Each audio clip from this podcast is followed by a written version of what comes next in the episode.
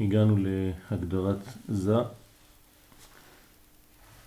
זה מידת המשפט, תיקונו וקלקולו. מציאות העולם הזה, בזמן הזה, שהוא עבודת האדם, בכל ענייניו ותולדותיו, תלוי רק בזה. כלומר, שש אלף שנה זה מציאות שנקראת זעיר אנפין, שהוא מידת משפטו יתברך. כלומר, מידת המשפט, זאת אומרת שיש שכר ועונש, ולפי כל uh, מצב שאדם גורם או שנגרם, אז יש תוצאה. כלומר, יש הנהגה של משפט, כשאומרים משפט זאת אומרת שיש ימין ושמאל, יש תגובות למעשים. לפי שזהו עולם וזמן, שהכינו האדון ברוך הוא להראות בו יושר משפטו. אז זה חייב להיות הנהגה של דין, לא הנהגה של רחמים פשוטים, אלא הנהגה שהולכת לפי מעשיו של האדם, אם לא אין שכר ועונש. אז הנהגת זה היא הנהגת המשפט. בעצם ההנהגה שאחר כך מה תהיה? אריך. פה זה הנהגה של זעיר אנפין, אחר כך יהיה אריך אנפין. אבל בעצם זה גם כן דין, מה שיהיה. לא, זה, זה חוזרים לשורש הדין, אבל שורש הדין זה הרחמים הכי גדולים. כן, רק מענייננו אנחנו אה, אומרים שפה, כן, בהנהגת המשפט, יש בעצם שכר ועונש לפי המעשים. שם כבר, השור, זה כל כך כלול במציאות האלוקית, שזה כבר לא נחשב למידת הדין, כן? למרות שזה שורש הדין, כן? ככל שמתקדמים יותר, מתקדמים בעצם לתכלית הבריאה, ותכלית הבריאה זה דין.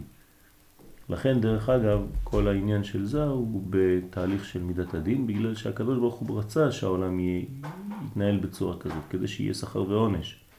אם אין מידת הדין, אין שכר ועונש. אז האדם נברא לשווא. ברגע שהוא נברא במידת הדין, רק שיש שיתוף של מידת הרחמים, אז כשאדם ממש במציאות של זה, עושה את העבודה כמו שצריך. אז זה, זה התכלית. כל זה אבל רק לזמן שיש עבודה לאדם, אבל לעתיד לבוא כבר בעצם הבחירה נשללת. נכון. בגלל ההתגלות, נכון. אז בעצם זה חוזר לשורש, זה חוזר לדין עצמו. נכון, אבל שם בגלל שאין כבר בחירה, אז אין לך שכר ועונש. זה נקרא רק עולם השכר. כן. כי, כי זה מה שעשית, זה כבר מה שגרמת לפני, אחרי זה זה כבר עולם השכר. אז עולם השכר זה יותר גבוה מזה. לכן ההנהגה הזאת שנקראת הנהגת המשפט, תמיד יש בה ימין ושמאל. והימין ושמאל זה בעצם החסד והגבורה, שתי אפשרויות בחירה, ואז האדם בוחר מה שהוא צריך. אנחנו בו', כן, מהצד השני נראה לי כבר. כן, במידת המשפט, תיקונו וקלקולו. אז אמרנו שמידת מציאות העולם הזה בזמן הזה, שהוא כל זמן עבודת האדם בכל ענייניו ותולדותיו, תלוי רק בזה, שהוא מידת משפטו יתברך. כן, בספירות אנחנו מדברים, הם לא עובדים פה אף פעם.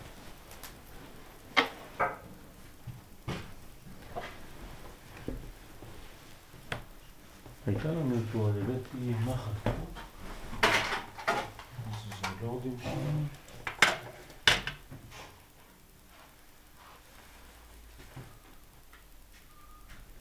אז זה לא?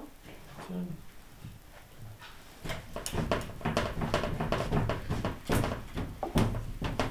אפשר לשים חומר על זה כדי שזה ימחק, אבל זה לא יהיה... מים זה עוזר עם זה? יש לך את זה. לא, נראה לי שזה מסוכן מים. מים זה הורס את ה... זה מים גם. משהו שלא הורס, כן. זה לא מים. אה? זה לא מים. כן, זה הרבה מים בפנים. אוי, זה...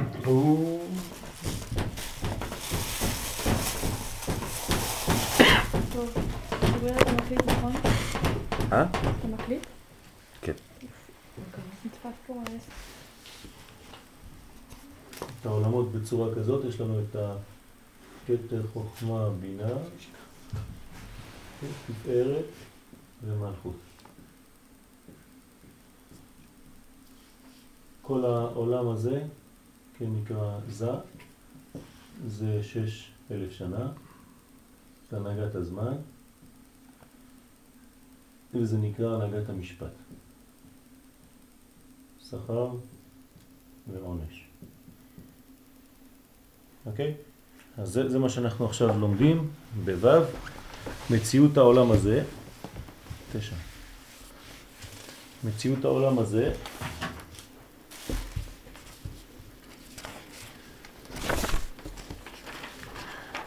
בזמן הזה, כן, זה נקרא עולם הזה גם, כי בינה היא עולם הבא. אז מציאות עולם הזה, בזמן הזה, שהוא כל זמן עבודת האדם בכל ענייניו ותולדותיו, תלוי רק בזה. אז אנחנו רק פה. כל העבודה שלנו העיקרית זה תיקון המידות, תיקון זה, שהוא מידת משפטו התברך. כן, כאן לא לשכוח שיש את כל המידות, חסד, גבורה, תפארת, נצח, הוד, יסוד. לפי שזה הוא עולם וזמן, שהכינו אדון ברוך הוא להראות בו יושר משפטו. ואין עניינו של העולם הזה מתוקן, אלא בהעשות המשפט הזה על יושרו. כמו שכתוב, נודע השם משפט עשה. כן, זה התיקון שלו. בלי העבודה דרך המצב הזה של הנהגת המשפט, אי אפשר בעצם, הבריאה היא לא בריאה. אי אפשר לעבור בלי לעבור דרך הפריזמה הזאת של הנהגת המשפט, שזה עיקר העבודה של האדם. וכתיב, מלך, מלך במשפט יעמיד ארץ. כלומר, כדי להעמיד את הארץ, שזה מלכות, צריך את הנהגת המשפט. אז מלך, הוא נקרא גם מלך, במשפט יעמיד ארץ. המלכות עומדת בזכות המשפט, בזכות העבודה של האדם, שהיא הנהגת המשפט, כלומר יש ימין ושמאל כאן, יש שכר ועונש. והיינו, שאינו טוב לעולם כלל, מה שהקדוש ברוך הוא מניח לרשעים להתהולל ולהרים קרנם. זה לא טוב.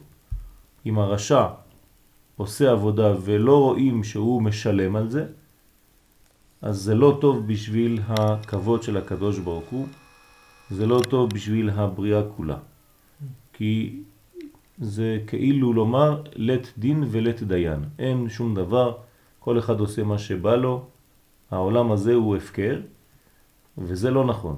אז אם חז ושלום העולם מתקיים בצורה כזאת, בלי שכר ועונש, אז אין אה, עובדה בכלל לזה שהקדוש ברוך הוא מנהיג את העולם.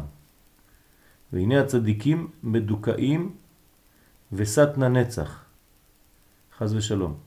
אין נקרא זה לגביו התברך אלא כביכול שינה. אז יש מצבים כאלה, זה לא יכול להימשך, אבל יש מצבים כאלה, שאתה רואה את הכל הפוך. כלומר, הרשעים כן מצליחים, והצדיקים הם כאילו מדוכאים, הם נופלים, הם מושפלים, וזה זמן שהמלך הזה נקרא במצב של שינה. המלך ישן, כמו שהיה בזמן מרדכי ואסתר, שיש אסתר פנים, כן? שהמלך נקרא ישן, ככה אומר המן הרשע, ישנו, כן? ישנו עם מפוזר, והגמרא דורשת, ישן אלוהיהם של אלה, כלומר, זה בדורמיתה. זה נמצא במצב של תרדמה. כי זה עיר אנפין, הנהגת המשפט לא פועלת. אז אם היא לא פועלת, זאת אומרת שבעצם האלוהים שלהם ישן, אפשר לעשות מה שרוצים, הרשעים יש להם הצלחה, והצדיקים יש להם דיכאון. כמובן שהמצב הזה לא בריא וצריך להתעורר. כן, התעוררי, התעוררי. כן, אנחנו אומרים למלכות כדי שכל המצב הזה יתעורר, התעוררי, התעוררי כי באורך, קומי אורי. כן, עורי, עורי, שיר דברי. כן? כבוד השם עלייך נגלה, אנחנו מבקשים את ההתעוררות של המלך, שלא יישאר במצב של תרדמה, זאת אומרת שנראה שהעולם הזה כן מודרך ויש בעל הבית שמשלם שכר טוב לצדיקים ומשלם לרשעים גם כן כפי מעשיהם. והוא סוד הדורמיתא הנופלת על זה. אז אנחנו חוזרים, כשהמצב הזה לא עובד כראוי, אז יש מצב של דורמיתא. מי מפיל את הדורמיתא על זה? אה, זה הנשמה שלו שיוצאת ועולה לבינה. כן? זאת אומרת, זה, מה זה דורמיתא? זה שינה. מה זה שינה? שינה זה יציאת הנשמה מהגוף. זה תלוי במעשה תחתונים או שזה כאילו הנהגה מלמעלה? לא, יש מעשה תחתונים. זאת אומרת שלפעמים יש, אה, התחתונים עושים פעולות כאלה שאם הנשמה לא יוצאת מזה, אז היא תיתן יניקה לחיצונים, חז ושלום. אז מה עושה הקדוש ברוך הוא? הוא מוציא את הנשמה הזאת מזה כדי שבזמן הזה לא תהיה יניקה לחיצונים. עד שעם ישראל חוזר בתשובה, ואז הנשמה כביכול חוזרת, ויש גילוי מוחין, כן? המצב הזה של דורמיטה הוא תמיד, תמיד כשיש מצב של גלות. תמיד בגלות יש מצב של דורמיטה, נראה כאילו הקדוש ברוך הוא נעלם מן העולם, ועם ישראל נמצא בהפקר, כן, כמו שיש בגרמניה, כמו שיש בכל מיני מקומות. אתה לא רואה את מציאות השם בבירור, עד שכדי כך שאנשים שואלים איפה היה הקדוש ברוך הוא בכלל. כן, בזמן הזה. כלומר, אם הוא היה, הוא היה ישן. חז ושלום. וזה מצב גרוע, כן? זה לא כבוד לקדוש ברוך הוא. אז עכשיו אנחנו צריכים כן, לעשות את המאמץ כדי להחזיר את הנשמה לזה, כדי שזה יתעורר. וכשזה מתעורר, אז כל היחס מתעורר. כן, זה כמו איש ואישה, שהאיש הוא בתרדמה. אז האישה כבר אין לה חיות. אבל כשהאיש מתעורר, כן, אז יש חיות, יש קשר ביניהם, יש תולדות, יש ברכה ויש זוגיות. וגם אצלנו, אנחנו, כן, כמו אשתו כביכול של קודשא בריחו, אנחנו צריכים תמיד לשאוף לעורר את המצב הזה כדי שהוא יתעורר. האישה יש לה פונקציה מאוד מיוחדת. היא מעוררת את בעלה. וכנסת ישראל באותו מנגנון מעוררת כביכול את קודשא בריחו. אז זה מין משחק כזה שהקדוש ברוך הוא עשה, שיש לנו אפשרות לעורר אותו. כן? איך אנחנו מעוררים אותו? על ידי שאנחנו מתקשטים, כמו אישה שמתקשטת, שעושה את עצמה יפה, כדי לעורר את בעלה. אז אנחנו כביכול צריכים לעשות מעשים, מצוות, תורה, דיבורים, מעשים טובים וכו' וכו' וכו'. זה הקישוטים שלנו, כדי לעורר את תשוקתו של הקדוש ברוך הוא להתייחד איתנו. ואז יש יחס. אז זה נקרא להתעורר.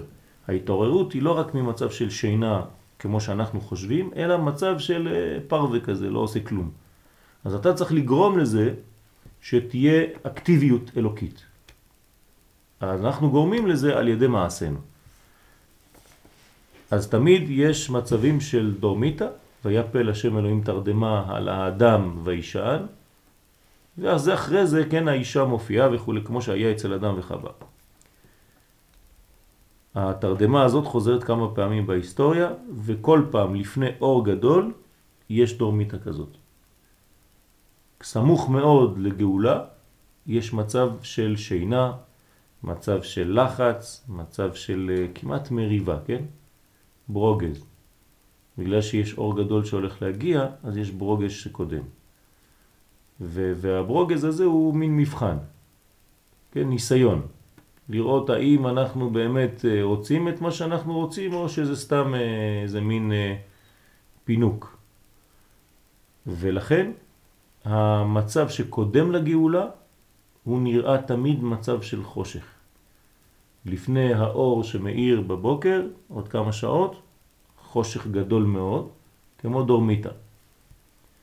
וזה כי בשלמה, אם באמת היה רוצה הקדוש ברוך הוא להנהיג עולמו רק בחסד, ובהטבה גמורה שלא יהיה בעולם רע כי אם טוב, היה יכול לעשות את זה, נכון? הקדוש ברוך הוא יכול לעשות מה שהוא רוצה, היה יכול לעשות עולם רק של טוב, של הטבה שלמה, מלאה.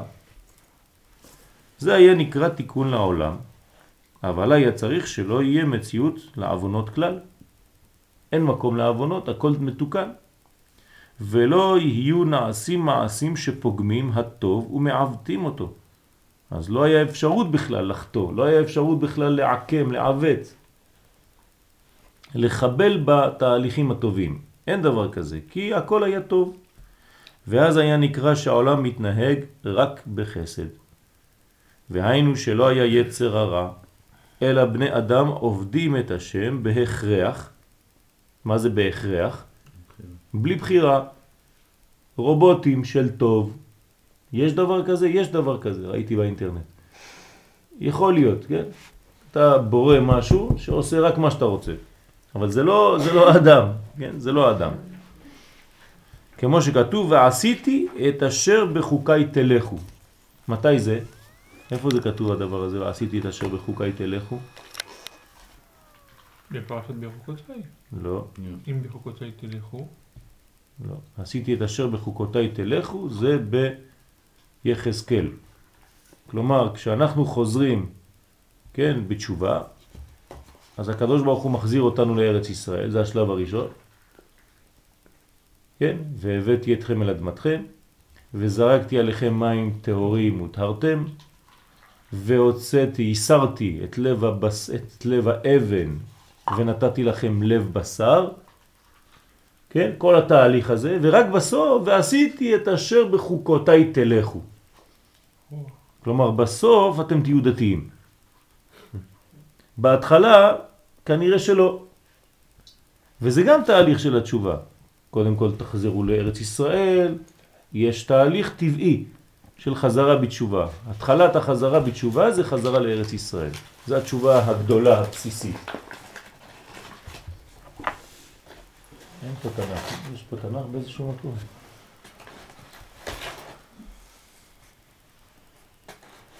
לא חשוב. אז זה, זה העניין, כן? יש אה, רצף לדברים, לגאולה.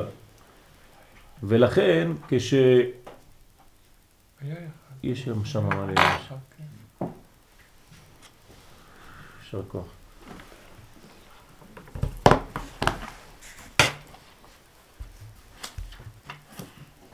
תודה.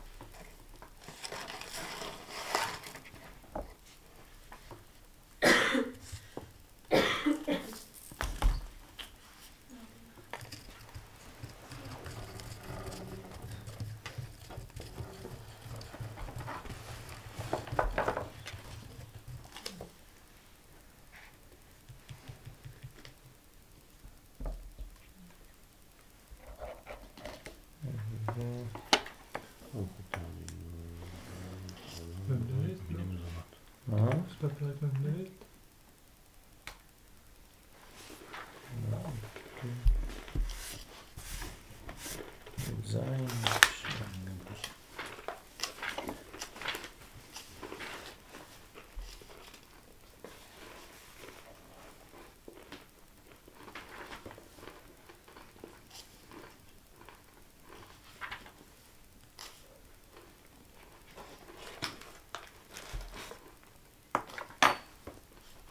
לא זוכר איפה זה.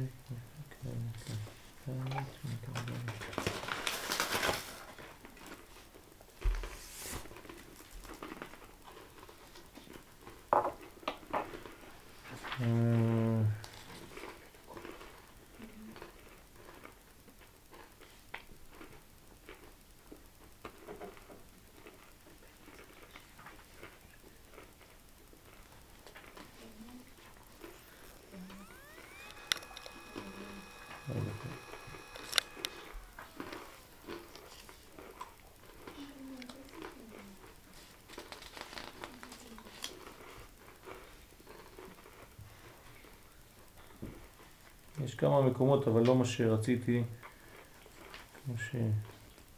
לפי הסדר.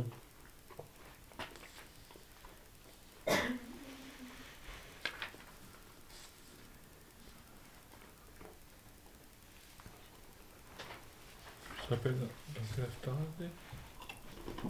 אפשר לדעת בפרשה?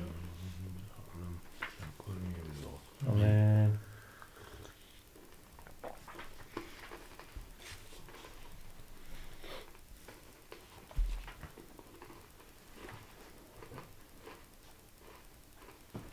טוב, ננסה למצוא את ה...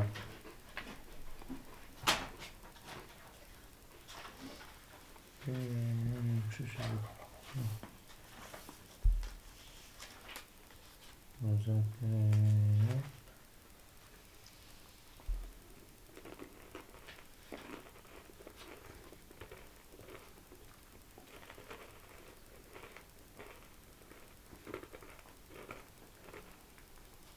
יש פה בצורה, באופן אחר, אותו דבר, כן? יש... אה, ונתתי אותם, כן, אה, על אה, החיבור של העצים, כן, כמו שראינו בפרשת ויגש, בהפטרה. כן, ונתתי, לקחתי עץ, את יוסף, עץ יהודה, חיבר, חיברתי ביניהם, נתתי אותם עליו את עץ יהודה ועשיתים לעץ אחד כה אמר אדוני אלוהים, הנה אני לוקח את בני ישראל מבין הגויים, קודם כל מחזיר אותם, כן, אשר הלכו שם, וקיבצתי אותם מסביב, והבאתי אותם אל אדמתם, ועשיתי אותם לגוי אחד בארץ בערי ישראל, ומלך אחד יהיה לכולם. לא מדובר עכשיו בינתיים על, על, על דתיות, כן? אה, ולא יהיו עוד לשני גויים, ולא יחצו עוד לשתי ממלכות, ולא יטמעו עוד בגילוליהם ושיקוציהם. וטיהרתי אותם, והיו לי לעם, ואני אהיה לאלוהים, ועבדי דוד מלך עליהם, כן, זה כבר משיח. ורואה אחד יהיה לכולם, ובמשפטי ילכו וחוקותי ישמרו ועשו אותם. בסוף התהליך כתוב שהם יהיו ממש אנשים שעושים תורה, כן. זה תמיד אותו סגנון חוזר, אותו רצף, כן. וזה מעניין, זה מעניין כי, כי אנחנו מצפים שלכאורה הדבר הוא הפוך, כן, ככה אתה שומע אנשים שהם דתיים, במרכאות, הם אומרים קודם כל אתה דתי, ואחרי זה שאתה דתי ואתה שומר שבת ואתה עושה הכל הכל הכל הכל, כן, אם יוצא לך אולי תעלה לארץ. אבל איך יכול להיות שקיבלנו, לא, שהקדוש ברוך הוא נתן לנו את התורה, הרי יציאת מצרים, לפני הכניסה בארץ? כן, זה, זה, זה מה שאנחנו... בעצם עושים בהתחלה. כלומר, השלב הראשון זה שלב כזה, זה שלב טבעי. כלומר, ברגע שאנחנו עם, אנחנו צריכים לקבל את התורה ולהיכנס לארץ ישראל. אבל אם תסתכל גם בפרשת שמות, כן, לא ראינו שהקדוש ברוך הוא מוציא אותנו כדי לקבל תורה. לא, הוא נכון? יוצא אותנו כדי להביא אותנו נכון. לארץ זבת חלב ודבש. נכון, זה מה שכתוב בפרשה. כן. אז uh, התורה היא בעצם אה, פועל יוצא מזה שאנחנו חוזרים לטבע. כלומר, זה לא אנטי טבע, זה לא משהו שבא וכופה עליך, דבר שהוא, פתאום אתה פותח את הראש ואתה אומר, כן, תשמע, זה באמת ככה צריך לעשות. לא. התורה היא טבעית, היא כל כך טבעית שאם אתה לא חי לפי הטבע, קשה לך להבין אותה. אז איך אתה חי לפי הטבע? אתה חוזר למקום שהטבעי שלך. אז תמיד תמיד ברצף הזה אנחנו חוזרים קודם כל לארץ ישראל. ברגע שאנחנו חוזרים לארץ ישראל, אז הטבע שלנו חוזר ו- ו- ו- ויוצא, וזה נקרא תורה. זה ועשיתי את אשר בחוקותיי ילכו. כן? אז המנגנון הוא מנגנון שעובד לפי הסדר הזה. תמיד. זה קצת מפריע ל- ל- לאנשים שקשה להם עם הדבר הזה, אבל זאת המציאות, אנחנו קוראים מה שכתוב. כן, הנביאים מלמדים אותנו רצ, רצף, אה, מה, ש, מה שהקדוש ברוך הוא רוצה, לא מה שאנחנו מחליטים. ברוך אתה אדוני אלוהינו מלך העולם שהכל יהיה בדור.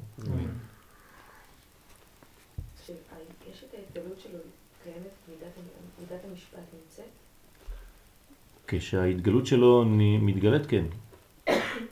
כלומר, אם אין מידת המשפט, אי אפשר לדעת. אז כל אחד עושה מה שבא לו. מידת המשפט היא בעצם קובעת את החוקים. יש שכר ויש עונש לכל דבר. כן, אז יש, אתה מרגיש שיש בעל הבית, כן, שעושה את העבודה. אז אם הקדוש ברוך הוא היה רוצה, הכל היה בחסד, אבל זה לא ככה. והיינו שלא היה יצר הרע, אלא בני אדם עובדים את השם בהכרח, כמו שכתוב, ועשיתי אשר בחוקיי תלכו. אבל שיהיה הקדוש ברוך הוא ממתין לרשעים, שתתמלא שעתם, שבין כך ובין כך לא יהיה העולם הזה תוהו ובוהו, עד שסוף סוף הרשעים יאבדו, ודאי אין זה חסד אלא דין קשה מאוד. ונמצא שבהיות הקדוש ברוך הוא חפץ בעולמו, הנה ישב כביכול להנהיגו במשפט תמידי. בגלל שהקדוש ברוך הוא אוהב וחפץ בעולם הזה, אז תמיד הוא מנהיג אותו בהנהגת המשפט. אבל אין רע. כשיש משפט, שיש רע, יש... אבל יש רע, יש רע, אבל יש משפט. אם יש אפשרות, כן, יש אפשרות לאדם לעשות רע, והקדוש ברוך הוא מתגלה לפי זה. זאת אומרת, הוא לא מתגלה באופן כזה שאתה כבר לא יכול לעשות רע. זה כבר שלילת הבחירה החופשית. אין את זה. בהנהגת המשפט זה הופעה לפי המעשים. זה לא הופעה ברורה כל כך שתמנע ממך לעשות רע. אז זה כבר לא הנהגת המשפט. כי, כי אתה כבר לא יכול לעשות רע. אז זה הנהגה הרבה יותר עליונה שכבר הטוב, האור מתגלה, ואתה פשוט אה, נכנע לאור הזה. מידה כנגד מידה. כן, אז זה העולם הזה. אז הנה ישב כביכול להנהיגו במשפט תמידי, לנקות ממנו כל רע המתיילד בו, מעט מעט. כלומר, הרע נמצא, אפשר לעשות את הרע, אבל הקדוש ברוך הוא מנקה אותו, כן, כי הוא מופיע כל פעם, לפי הרע, ואם אתה חכם, אתה רואה שיש מי שמנהיג את הבירה, ואתה אומר, תשמע, יש פה, יש פה מנהיג, אי אפשר לעשות מה שרוצים, העולם הזה הוא לא הפקר. אז מה קורה? כל אלף שנה העולם מזדכך יותר.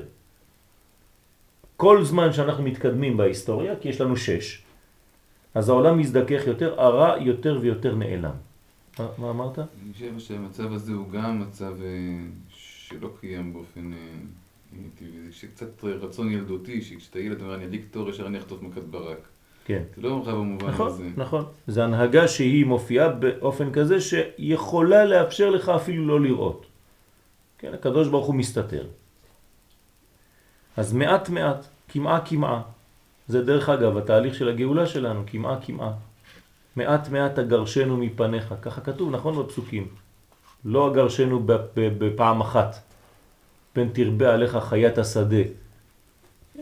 ואז נמצאו דברי העולם מתוקנים ומבורכים ומצליחים כולם הצלחה רבה. אז יש הצלחה בעולם. אך אם חז ושלום אין זכות בעולם והרשע גובר הרבה, כלומר אם גם הקדוש ברוך הוא לא היה בכלל מופיע והיה נותן לכולם לעשות מה שהם רוצים והרשע לא היה מקבל על הראש, אז גם זה חז ושלום סכנה מהצד השני. הנה הקדוש ברוך הוא אומר, הסתירה פניים מהם. ומיד החושך גובר והרשע והסכלות. כלומר, יש, יש פסוק מעניין. בגלל שעם ישראל אמר על כי אין אלוהי בקרבי מצאוני הרעות האלה באחרית הימים, הפסוק הבא אומר והסתירה פניי מהם. מעניין. אדם פתאום מבין שבגלל שהוא הוציא את הקדוש ברוך הוא מחייו, כן, אז זה, זה, זה התחלה של חזרה בתשובה, נכון? מה התגובה האלוהית? הסתיר הפניי מהם. איך? היה צריך להגיד לו, לא, אני בא. עכשיו אתה הבחנת, ראית, הגעת למסקנה שבאמת אתה עשית דבר לא טוב, אז אני עכשיו מתגלה, למה הקדוש ברוך הוא עושה כאילו אסתר בתוך אסתר? מה קורה פה? כן, אסתר אסתיר פניי מהם. משלם- שני אסתרים. הוא משלם לו את הרע שהוא עשה? כאילו, רוגז בגלל שהוא עשה רע? כן, אבל עכשיו אין הוא. חוזר. בסדר, אבל הוא צריך לשלם את הרע שהוא עשה. אז איך הוא משלם את הרע על ידי שעכשיו הקדוש ברוך הוא נסתר? אחרת, כשהבן אדם עשה הוא רע. הוא מסתר את הקדוש ברוך הוא. הוא מתנהג כאילו הקדוש ברוך הוא לא, לא מופיע בעולם. לא, כי אם הוא היה שם מופיע, אז היה אבל נשאר... זה לא היה- זה לא היה זה- מידת זה- המשפט. זה. זה לא היה משפט, כי זה לא היה שכר ועונש. אם... כשאדם רוצה להתרחק, ניתן לו, אוקיי? שלום, אתה רוצה להתרחק? בסדר. אבל כשהוא רוצה להתקרב, למה אתה מסתיר פניך? למה זה כת- למה אני לא מבין איך זה כתוב פה? זה לא כתוב פה, זה כתוב בפסוק שהבאתי. זה מזכיר מה שסיפרת לנו בשיעור נשים עם האבא שהוא רוצה, רוצה לגדל את הילד, הוא מתחבא לו, ואז כשהילד מגלה אותו, הוא מתרחק יותר, מסתתר יותר. זאת אומרת ש... הוא רוצה ש... שהוא ייגש יותר, שהוא יגדל יותר. אז יש, יש פה שני דברים. קודם כל, יש הסתר ויש הסתר של ההסתר. לפעמים הקדוש ברוך הוא נסתר, ואנחנו יודעים שהוא נסתר. אבל לפעמים הוא נסתר, וגם את ההסתר הזה הוא מסתיר. זה עוד יותר גרוע. כלומר, אתה אפילו לא יודע שהוא מסתתר. אז יש שני, שתי שכבות בהסתר. האחת פחות מסוכנת, אתה יודע שההוא אל מסתתר, בסדר, אז אני משחק במשחק הזה, אבל לפעמים חס ושלום המצב כל כך גרוע, שהוא גם מסתיר את זה שהוא מסתתר. אז אתה אפילו לא יודע איפה אתה נמצא בכלל. אם בכלל יש אבא, כן? אז באמת, כשאדם מתחיל לחזור, אז באופן פרדוקסלי, זה קצת מה שראינו בשיעור אתמול, תמיד כשאדם עושה עבודה של חזרה, באופן פרדוקסלי, הוא מסתתר. הקדוש ברוך הוא מסתתר. למה? מאפשר לו. לאפשר לו לחזור באמת. כי אם ברגע שאתה אומר, טוב אני חוזר, אז הוא מתגלה, אומר לך בוא, הנה חיכיתי לך כל הזמן. אז, אז זה כבר, אתה, התשובה היא לא תשובה שלמה. מה קורה לאחים כשהם רוצים לחזור בתשובה? דווקא שם יוסף מסתתר. לכן בואו ניקח את הדוגמה כמו יוסף הקדוש ברוך הוא והאחים עם ישראל. האחים נכנסים למצרים ומתחילים לחזור בתשובה. הם מתחילים להגיד כן בגלל שמכרנו את יוסף ובגלל זה ובגלל זה ויוסף שהוא כמו קודשא בריך הוא מה הוא עושה? לא. הוא מסתתר. אז ב- רק ברגע האחרון שכבר כאילו הם מתים כבר, כן? שיהודה אומר אני זהו, אני עושה מסירות נפש עכשיו, בוא, בוא, או שאני הורג אותך או שלא יודע מה הולך להיות פה, כן? אז, אז היוסף, כן, קודשא בריך הוא מתגלה. אני יוסף אחיכם. זאת אומרת, יש שלב שדווקא בחזרה בתשובה שלך אתה לא רואה כלום. דווקא כשהחלטת לחזור אתה לא רואה כלום. למה? כי הוא באמת אוהב אותך, הקדוש ברוך הוא נותן לך לחזור. הוא מאפשר לך לחזור. כן? אז הוא באמת אל מסתתר. אז, אבל מצד שני, אם זה חז ושלום הסתר גמור, אז אתה לא, אתה תחזור, תחזור ברגע שלא תראה יותר, ואתה תגיד, טוב, אז אני, אין באמת כלום. אז זה לא ככה, הקדוש ברוך הוא יודע את המינון, מתי להתגלות. והחוכמה, חז ושלום, אם זה היה חושך גובר והרשעה והסכלות גוברת, והחוכמה נשפלת והאמת מושלחת, וכל דברי העולם מתקלקלים ונפסדים. הנה, אם באמת כוונת הקדוש ברוך הוא הייתה רק לייסר את הרשעים, כבר היה העולם נחרב בעבורם. מה הקדוש ברוך הוא רוצה? הוא רוצה להחריב את העולם? הוא רוצה ל- ל- ל- ל- לשבור את הרשעים? כן או לא? לא. לא, כי לא יחפוץ במות המת. מה זה כי לא יחפוץ במות המת? כי לא יחפוץ במות המת. בעברית זה לא נשמע טוב, נכון? אם הוא כבר מת, אז מה? מות המת, אתה שמעת פעם שמת מת? אני ראיתי חיים שמתים, אבל מת מת אני לא יודע מה זה. יפה. הרשע קרוי מת אפילו כשהוא חי. והקדוש ברוך הוא לא רוצה להרוג אותו, הוא רוצה שהוא יחזור בתשובה. כי אם המנגנון של העולם הזה זה היה מנגנון כמו הנוצרים, שהקדוש ברוך הוא זה אפוקליפטי, כן? הוא הורס את כל העולם, אז מיד, מז- מזמן כבר היה הורס אותו. אלא אתה רואה שהקדוש ברוך הוא יש לו סבלנות, יש לו ערך אפיים. הוא מחכה ומצפה לעבודה של האדם. כי לא יחפוץ במות המת הרשע, כי אם בשובו מדרכו וחיה, כן, שהוא, ש- אני רוצה שהוא יחיה, אני רוצה שהוא יחזור. אז מה אני עושה כדי שהוא יחזור? אני נותן לו זמן. וזה הנהגת המשפט. זה זה הנהגת הזמן. כלומר, יש לו שש אלף שנה כדי לחזור. ובזמן הזה של שש אלף שנה, שזה ימי החול, שם הוא יכול לא לראות אותי, לראות אותי, אבל אני נותן לו זמן. עד שבסוף אני מתגלה. זה המון המון זמן. אך כיוון שאין כוונתו אלא להטיב, זה מה שהוא רוצה, ואין מוסרו, מוסרו ותוכחתו אלא מאהבה, תמיד הקדוש ברוך הוא לא מעניש אלא מתקן, אין דבר כזה עונש ביהדות, רק תיקון. אין עונשים, זה רק תיקונים, הכל תיקונים. כלומר, גם מה שנראה לנו כבני אדם כעונש, זה בעצם רק תיקון, זה רק מאהבה גדולה. על כן רצה לכונן קיום לעולם אפילו בזמן שאין זכות. העולם היה הרבה פעמים יכול להיחרב, והקדוש ברוך הוא לא רוצה להחריב אותו. אז לכן הוא מקיים אותו, אפילו בזמנים הכי חשוכים שלו. שהקיום הזה לא ישתנה ולא יתמוטט. והנה ישתמש לצורך זה מרוממותו ושליטתו שהוא סוד הנהגת אריך אנפין.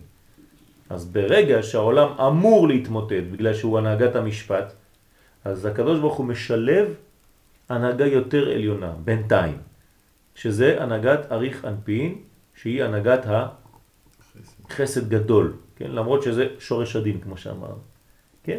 אבל זה חסד גדול לעולם. כלומר, יש מנגנונים שלפי ראות עינינו, לפי המנרגה התחתונה של זעיר אנפין, העולם היה צריך להיחרב כמה פעמים כבר. אבל ברגע הזה הקדוש ברוך הוא כביכול עולה ומסתכל עליו מיותר גבוה. ומיותר גבוה אומר לו, מסכנים, הם סך הכל מסכנים. אני מרחם עליהם. כן? בוא ניתן להם, אז למעלה זה נקרא ערך אפיים, אריך אנפין. למטה זה זעיר אנפין, אין לך סבלנות. כן? זה הפיוזים שלך קצרים, זעיר. כן? אז כשהפיוזים קצרים ואתה מיד מתעצבן, כן? אז אתה עולה למדרגה יותר רגועה למעלה. כן? בסדר? למטה אתה קצת ספרדי, למעלה אתה קצת יותר אשכנזי. נרגע קצת. כן? אז... אה, מה קורה בזמן שאתה אמרת שיש איזשהו קץ לפני שהגאולה, יש חושך גדול. כן. אז מה קורה בתהליך הזה ביחס בין אריך לבין זה? אז האמת שלפני הגאולה, הקדוש ברוך הוא רוצה שנזכה לה. אז כדי שנזכה לה, הוא נעלם. זה לא שהעולם היה אמור להיחרב דווקא שם, לא. דווקא בגלל שאנחנו כן חוזרים בתשובה, הוא נעלם. זה עוד מנגנון מיוחד בפנים. כלומר, יש זמנים שכשאתה עושה תשובה, הקדוש ברוך הוא נעלם. כן? אנחנו אומרים כל שבת, מתפללים, שמדינת ישראל היא ראשית צמיחת גאולתנו. ויש מי שיבוא יגיד לך, תשמע, מאז ראשית צמיחת גאולתנו, שאתה אומר כאילו, יש לנו רק בלגן. לפני זה היינו בשקט. היינו באלג'יריה, במרוקו, בטוניזיה, היו חיים שקטים, היינו חיים עם הערבים בשקט. לא היו בעיות כמו שהיום, רק מלחמות, הכל. אז איפה ראשית צמיחת גאולתנו? על מה אתה מדבר בכלל? אז אתה צריך להבין את התהליך הזה. שדווקא בגלל שאתה חוזר בתשובה, אתה עלול לאבד את האור. ככה המנגנון. אם ראית צדיק שעבר עבירה בלילה, תלמיד חכם שעבר עבירה בלילה, אל תהרר אחריו, למה? שמה עשה תשובה. אז מסבירים לנו חכמים, כן, אתה יודע למה הוא חטא בלילה? בגלל שהוא עשה תשובה. לא שהוא חטא בלילה, אתה לך לישון כי הוא בטח לפני שהוא הולך לישון הוא יחזור בתשובה. לא, זה הפשט. הסוד של זה, זה למה בכלל הוא חוטא. בגלל שהוא עשה תשובה. בגלל שהוא עשה תשובה, אז הוא עלה למדרגה יותר גבוהה, ושם הוא עלול יותר לחטוא. אז כשאתה רואה אדם צדיק שהוא נופל, הוא לא נופל סתם, הוא נופל בגלל שהוא עלה עוד פעם מדרגה. וכל פעם שאתה עולה מדרגה, באופן פרדוקסלי אתה נופל. אז אנחנו צריכים להבין שהעלייה היא רצופת נפילות. תמיד אתה עולה, תמיד אתה נופל, בתוך העלייה. לפי הלימוד המצב הוא בריא. כן, נכון. המצב רק הולך ונהיה יותר ויותר טוב. למרות כל מה שאנחנו חושבים שהכל נופל. מי שלא למד התהליך... מי שלא למד הוא נכנס לדיכאון מיד. והוא אומר אין גאולה. נכון, נכון. ולכן צריך מאוד מאוד להיזהר איך מסתכלים על ההיסטוריה. כן, מי שראה את משה רבנו עולה ומביא לוחות ראשונים ושובר אותם, ומתאבד, יש אנשים שהתאבדו אולי שם. נגמר. הוא לא מבין שכל התהליך, כן, יישר כוחך ששברת. קדוש ברוך הוא אומר לו. כן, חזק וברוך תמשיך ככה. כן, אפשר לשבור גם את השניים? עד כאן. כן, אבל זה תהליך. תהליך שבלי השבירה הזו, בלי המשבר הזה שקדם לחיבור, אין את החיבור הנכון.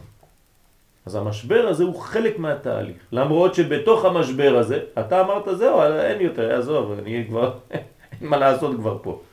בעברית זה ביטוי, יושבת על המשבר, זה שהיא קוראת ללדת. כן, כן, האישה יושבת על המשבר, נכון. ובגלל שהיא הולכת להביא חיים, היא במשבר. זאת אומרת שאנחנו חייבים לעבור את התהליך של ששת אלפים שנה. כן, כי זה, זה מה שהקדוש ברוך הוא ברא, זה הנהגת המשפט. אז הגאולה לא, לא יכול להיות אחרי אלף שנה? לא, לפי השורש לא. אתם קר לכם? כן. אז תדליקו אולי את המזגן. סיפור האדום. צריך לבדוק על כמה הוא שם, כי אם לא נקפא פה. מזל שיש לנו את איש המכונות. שלושים זה טוב.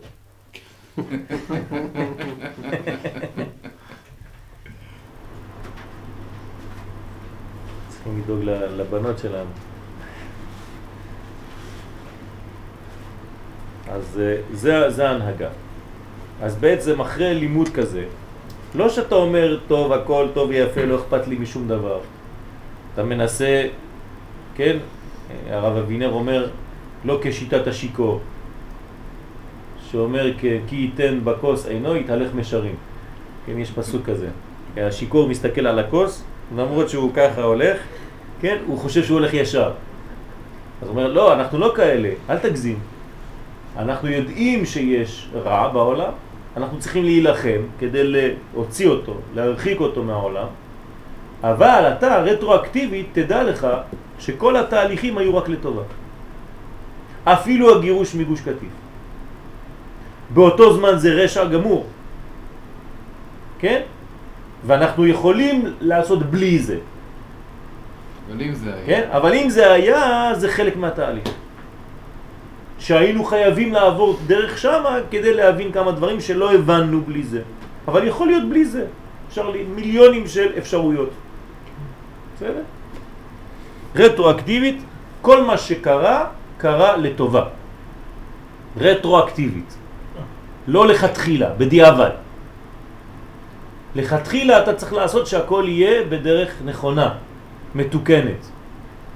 אבל אם עשית ולא הצלחת וקרה מה שקרה, תדע לך שגם זה רק לטוב. אבל אם, אם האדם מתנהג טוב וחוזר בתשובה מהר וכו' וכו', כן. אז אי אפשר גם להביא את הגאולה לפני ששת אלפים שנה? אז הששת אלפים שנה אצלו זה יהיה באופן מקוצרר. כן, אז יש. שנה בשנה. כן, יש, יש שש אלף שנה בשנה. בצרפתית, la valeur n'attend pas le nombre des années. כן? זאת אומרת, אתה יכול להיות בקי אפילו בגיל 20. ובשבילך כתוב ב... בין 40 לבינה, בפרקי אבות, אתה בין 20 לבינה. יש כאלה. הוא לא צריך להגיע לגיל 40 כדי להיות בבינה, הוא כבר בגיל 20 בבינה. בגיל 40 הוא כבר הוציא 50 ספרים. יש צדיקים כן. שחיים בגאולה. כן, אז נכון. זה מוציא חום, זה מוציא חום. רק שזה קצת מגיע יותר לפה מאשר לשם. איפה רוצים? לא, איפה שהוא רוצה, מלמעלה. אתם רוצות לבוא לפה? לא, בואי לשבת לידי. טוב. אז, אה, אז זה, זה המנגנון. אבל צריך ללמוד את המנגנון הזה. זה כל התרדמה של האדם הראשון. כן. שממשיך עד היום. כן. והנה, השתמש לצורך זה מרוממותו ושליטתו שהוא סוד הנהגת ארי חנפין, שהוא אינו משועבד לשום חוק מחוקות המשפט. כלומר, לפעמים הקדוש ברוך הוא עולה לארי חנפין, להנהגה דרך ארי חנפין, ושם אין שום תלות בשום דבר. לא אכפת לי מה אתה עושה, אם אתה רשע, אם אתה צדיק, אם אתה עושה טוב, אם אתה לא עושה טוב. אתה הבן שלי, נקודה, זהו, לא אכפת לי משום דבר אחר. זה, זה לפעמים, זה, זה חסדים של הקדוש ברוך מה? זה נגע בעיגולים? ב? עיגולים? כן. זה סוד העיגולים, כן? הנהגת המשפט זה יושר. ההנהגה של ארי חנפין זה עיגולים, זאת אומרת, בצורה שווה, לא אכפת לי מה אתה בכלל. אני אוהב אותך בגלל מה שאתה, זהו. לא אכפת לי מה המעשים שלך. יש דבר כזה? יש דבר כזה. הקדוש ברוך הוא לפעמים, מזל שיש דבר כזה, כן? כי אם הוא היה שופט אותנו רק לפי המעשים, הרבה פעמים כבר היינו יכולים להיעלם כבר. אבל הוא יש לו סבלנות כי התוכן הוא חזק. לפעמים ילד משגע את אבא שלו, כן? אבל האבא שלו מדי פעם צריך לחזור לארי חנפין, להתרחק. כי אם הוא נשאר במצב, הוא כאילו באותה קומה עם הילד, והם הולכים כסח. אז האבא לפעמים מתרחק, אומר, לא חשוב, תמשיך, תקלל אותי, תעשה מה שאתה רוצה, ת, תדבר איתי לא יפה, אני עכשיו הולך למנגנון של ארי חנפין, אני אוהב אותך. אני לא אומר לו את זה בצורה ברוטלית, כן? אני רק מתרחק. אז הוא, עד שהוא גדל קצת, הוא מתחיל להבין. ואז הוא אומר, וואי וואי, מה עשיתי לאבא שלי? תראה, הוא לא אמר לי כלום. כן? אז זה נותן לו אפשרות לחזור בתשובה. אפשרות גם דיכאון. של מי? של האבא? לא, של הילד. בדרך כלל זה של האבא. הילד לא בדיכאון. לא, האבא הוא כבר בדיכאון, אבל אחרי שהילד כן, חושב. על כל מה שהוא עשה, כן, אבל הוא כבר אבא. נכון. אז כולנו בדיכאון. רק כשאתה אבא אתה מבין דברים. אבא ואימא, כן? אתה מבין דברים יותר ממה שהיית לפני. כלומר, אנחנו מאוד מאוד מבינים ומעריכים את הורינו כשאנחנו הורים. ועל כן, יוכל לקיים את העולם גם שאין בני אדם הגונים. אז יש מצב כזה שהקדוש ברוך הוא מעלה את ההנהגה שלו להנהגת ארי חנפי ולא להנהגת המשפט, זעיר אנפי, כדי להמשיך להנהיג את העולם, שהעולם לא יתמוטט. אמנם צריך שתבין העניין הזה היטב, כי לכאורה נמצא חוטא נזכר. כלומר, יש שכר לחטא. אז אומר פה, כן, הרמח"ל, יש בעיה. שיתקיים העולם מבלי שיצטרך לזכות. מה אכפת? אז אם אני יודע את הקונץ הזה, אז אני לא צריך שום זכות. אני יודע שהקדוש ברוך הוא לא רוצה להחריב את העולם הזה. אז אני עושה מה שבא לי, בין כה וכה הוא אוהב אותי כי אני הבן שלו, כן? זה מה שהילד מרגיש לפעמים. אז מה? אז, אז יש קלקול פה. והתקיים במידת חסד ואהבה תחת חטאי הרשעים. אבל כשתדקדק בעניין היטב, תמצא חוכמה עמוקה. אומר, זה לא כל כך פשוט. יש פה חוכמה עמוקה, אומר הרמח"ל הקדוש, בסדרי הנהגתו יתברך. מה החוכמה העמוקה? כי הנה יש זמן שהקדוש ברוך הוא מתרחק כביכול מעולמו, ואין משפטו נעשה. אמרנו שהוא מתרחק, הוא מסתכל עליו מרחוק, והוא לא פועל במשפט, בדין. ואין ממשלתו מתגלת, אין גילוי לממשלה שלו. והיה ראוי שיחרב העולם. העולם היה צריך לחרב באותה תקופה. אז למה הוא לא חרב? אלא שגם בזמן ההוא הקדוש ברוך הוא רוצה בקיומו של העולם, ואז מקיים אותו רק בכוח ממשלתו, דהיינו הנהגת ארי חנפין. אז יש לו ממשלה, רחוקה יותר, גדולה יותר, מקיפה יותר, עיגולית יותר, כן? אבל עדיין הוא מחזיק את העולם. כי מצד המשפט שהוא סוד זעיר אנפין, אינו ראוי להתקיים.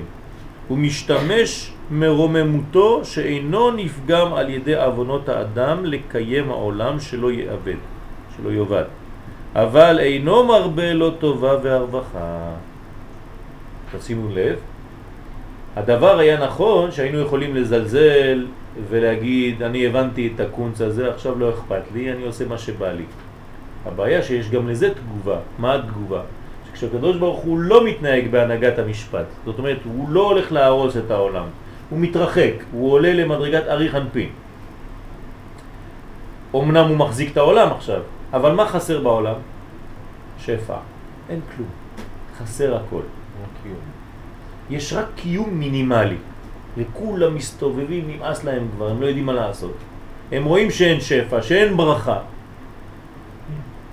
הם רק חיים קצת. נותנים להם לנשום, אבל זה לא חיים. אם זה היה חיים פשוטים, רגילים, אז אף פעם לא היינו מתעוררים בכלל.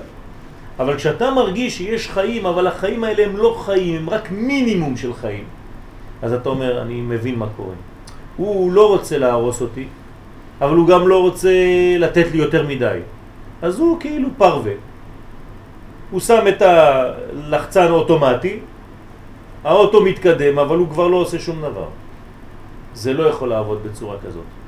הוא כבר לא משקיע במרכאות בעולם. וכשהוא לא משקיע בעולם, אתה מתחיל להתעצבן, אתה מתחיל להת... כן, להבין שיש פה חיסרון גדול. כן, כמו בזוגיות. לפעמים אנחנו נרדמים, אחרי כמה שנים של נסיעה, כן, אתה מתחיל להירדם. כלומר, אה, כבר אתה, הכל מובן מאליו, אתה חוזר הביתה, יש לך אוכל וזה, הולכים, זה, הולכים, חוזרים. לא, אתה כבר לא, לא. אז חכמים אומרים לנו, תיזהר, אתה צריך להשקיע. קח את האישה שלך מדי פעם, תביא אותה למסעדה. ת, תשים, תעשה משהו. היא לא אומרת לך כלום אולי, אבל היא מתייבשת. אתה מבין? צריך מדי פעם לקחת אותה, להוציא אותה, לקחת אותה לאיזשהו מקום, לעשות לה איזה כיף. אותו דבר היא והוא, כלפיו. מדי פעם אתה צריך להפתיע, אתה צריך להוסיף משהו. אם לא, אתה מתייבש. אז אותו דבר גם כן בבית, עם הילדים. אם אתה רואה שהחינוך שלך הוא חינוך, אבל אתה תמיד באותו דבר. תמיד אתה בא, אומר להם מה לעשות, מה לא לעשות, מה לעשות, מה לא לעשות. אבל אם לא מדי פעם אתה גורם להטבה, אז הם מתייבשים, הם מבינים שאין כבר מה לעשות, נרדמים עם אבא כזה. אז חז ושלום, כשהקדוש ברוך הוא עולה למדרגת אריך אנפין, העולם הזה יכול להתייבש. כי יש לו מינימום חיים, אבל הוא מרגיש שאין פה הטבה אמיתית. אז זה מחזק אותו לחזור בתשובה. אלא אדרבה, אינו נותן לו כי אם קיום מצומצם לבד, מה שאי אפשר בלאו הכי, בלעדיו, כן? בכדי שיתקיים, אבל אין העולם מתוקן כאשר יתנהג בהטבה זאת, כי אדרבה, הרע גובר יותר. כלומר, זה לא מצב נורמלי, המצב הזה הוא לא כמו שצריך להיות. רצית להגיד משהו? זה המצב ש... ש... שקרה ב... עם יוסף ו... ואחים. וש... ואחר כך פתאום הוא מתגלה, והם בהלם. שמה? שהוא, שהוא מתגלה. כן, נכון. הוא אוהב אותם, בכל זאת. כן. למרות מה שהם עשו, אבל הוא בורח. למרות ששם זה קצת יותר מזה. הוא נותן להם גם כסף, לאכול והכל. מחזיר את השפע. צריכים לבקש את זה מעצמנו. כי אנחנו אחראים פה לגילוי. כן, נכון. נכון. כשאתה ילד קטן, אתה חושב שזה הוא. כשאתה ילד גדול, אתה מבין שזה אתה. זה ההבדל. כשאנחנו קטנים, תמיד זה אשמתו. ואולי זה אשמתך, כשאתה מתחיל להיות גדול, אתה אומר לו זה אשמתי. זה ההבדל בין הגדול לבין הקטן. כשאתה גדל עוד יותר, אתה אומר, טוב, זה באשמתי, ואני פועל, ואני מבקש ממך להפעיל אותי. כן, נכון, נכון. אלא שהקדוש ברוך הוא רוצה בקיום מעשיו שלא יאבדו, ולכן מקיימו בצמצום זה. מגיע החום עכשיו? קצת? יותר טוב? טוב. והנה אז נודע שהעולם ראוי להתנהג על פי דרך משפטו יתברך. כלומר, זה ההנהגה הנורמלית, הטובה. זאת אומרת, תיקון זעיר אנפין, זה. ותיקון, ותיקונו תלוי בזה, וגם בזה. הוא מורה על זה הצמצום והרע הגובר שאין הטבע מתעלה לטובה כמו שיהיה לעתיד לבוא. אלא אדרבה, עומד בחוקות שחקק בו האדון ברוך הוא לפי סדר ההנהגה המשפטית, אלא, לשל, אלא לפי שהקדוש ברוך הוא נתרחק ונסתר מן העולם, אין המשפט נעשה, והארץ נהייתה תוהו ובוהו והרשעים שולטים בעולם בעזות פניהם ורק הקדוש ברוך הוא מקיים עולמו בכוח רצונו הבלתי משועבד לשום חוק. קיום גרדה, עד שיצא לאור משפטו. ותוציא משפטנו לאור, אנחנו מבקשים את זה בראש השנה. כלומר, תחזיר את המצב לשליטת זה. כן? למרות שאנחנו יודעים שבשליטה עליונה יותר העולם מתקיים, אבל הוא מתקיים לא באופן נורמלי. אז אתם מבינים מה זה זה. כלומר, עד עכשיו אנחנו לומדים זה כטכניקה. איפה זה עומד בספירות. מה זה זה? חסד, גבורה, תפארת, נצח, הוד, יסוד, מלכות. עם, עם המלכות. פה הרמח"ל נכנס קצת יותר להבנה פילוסופית של הדבר. אני רוצה להבין מה זה עושה. מה זה ההנהגה הזאת? יש פה הנהגה. כשאתה מבין יותר את ההנהגה, אז הקבלה לא נהיית רק אוסף של אלמנטים טכניים, מתמטיים, של עמידת פרצופים, איך לתפוס אותם, הבנתי איך זה עובד. לא, אתה גם מבין את הפנימיות של הדבר. איך ההנהגה נעשית על ידי זה או זה. וזה חשוב מאוד להבין את הדברים האלה.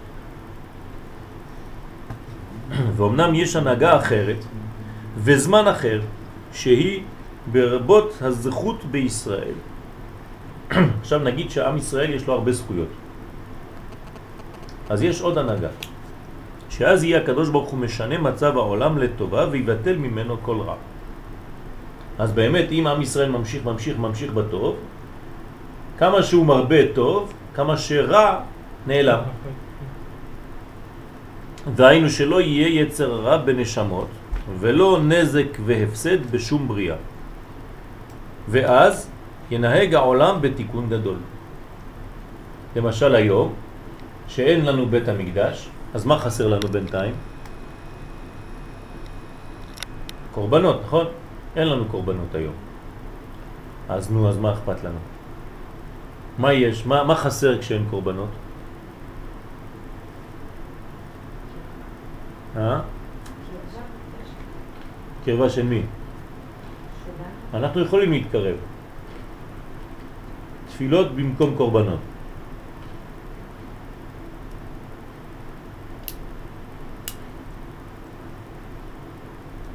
אנחנו לא מעלים שום דבר חוץ מאנחנו, מאיתנו. אין עלייה לצומח, אין עלייה לחי, אין עלייה, אנחנו לא חושבים על שום דבר. כשיש קורבנות, גם בעלי החיים אתה מעלה אותם בקדושה. יכול לברך, זה לא אותו דבר, זה לא תפילה. זה ברכות, זה לא אותו דבר. כשיש קורבנות אתה מעלה את החי את הצומח, את הדומם למדרגה של השורש שלו. היום אנחנו חלשים בזה. כלומר, אנחנו קצת אגואיסטים. אנחנו חושבים על עליית עצמנו כאדם, אבל אנחנו צריכים להעלות בעצם את כל הבריאה. והחיות של היום מתגעגעים, כן? הפרות של היום, הפרים של היום מתגעגעים לזמן הקורבנות. למרות שבאופן פשוט הקורבן נראה לנו כדבר מאוד מאוד אה, לא בריא, כן? וגם את זה אנחנו צריכים להבין כמה שלבים שם יש. שמה? מתקנים, זה מה שדני אמר, אבל לא מספיק, כמו בקורבנות. כי באכילה יש יותר בורים ועמי הארץ מאשר תלמידי חכמים. אז מי יכול להגיד לי שהוא עושה את הכוונות הנכונות האמיתיות באכילה? בקורבן אתה לא יכול לפספס, כי יש למה שם את כל המנגנון שאם אתה מפספס זה נראה מיד. ואם אתה מצליח זה גם נראה מיד.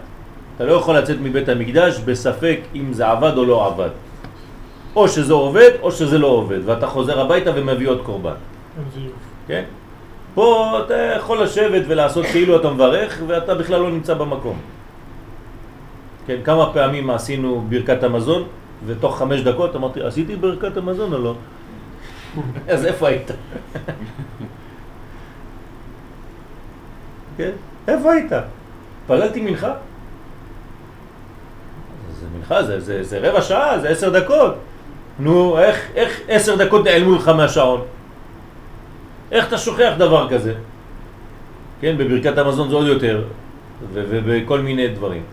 בבית המקדש אתה לא יכול לעשות ככה, אם אתה לא נמצא שם, כן? כלומר, למשל יש לי שליח, אני שולח את השליח שלי להביא קורבן.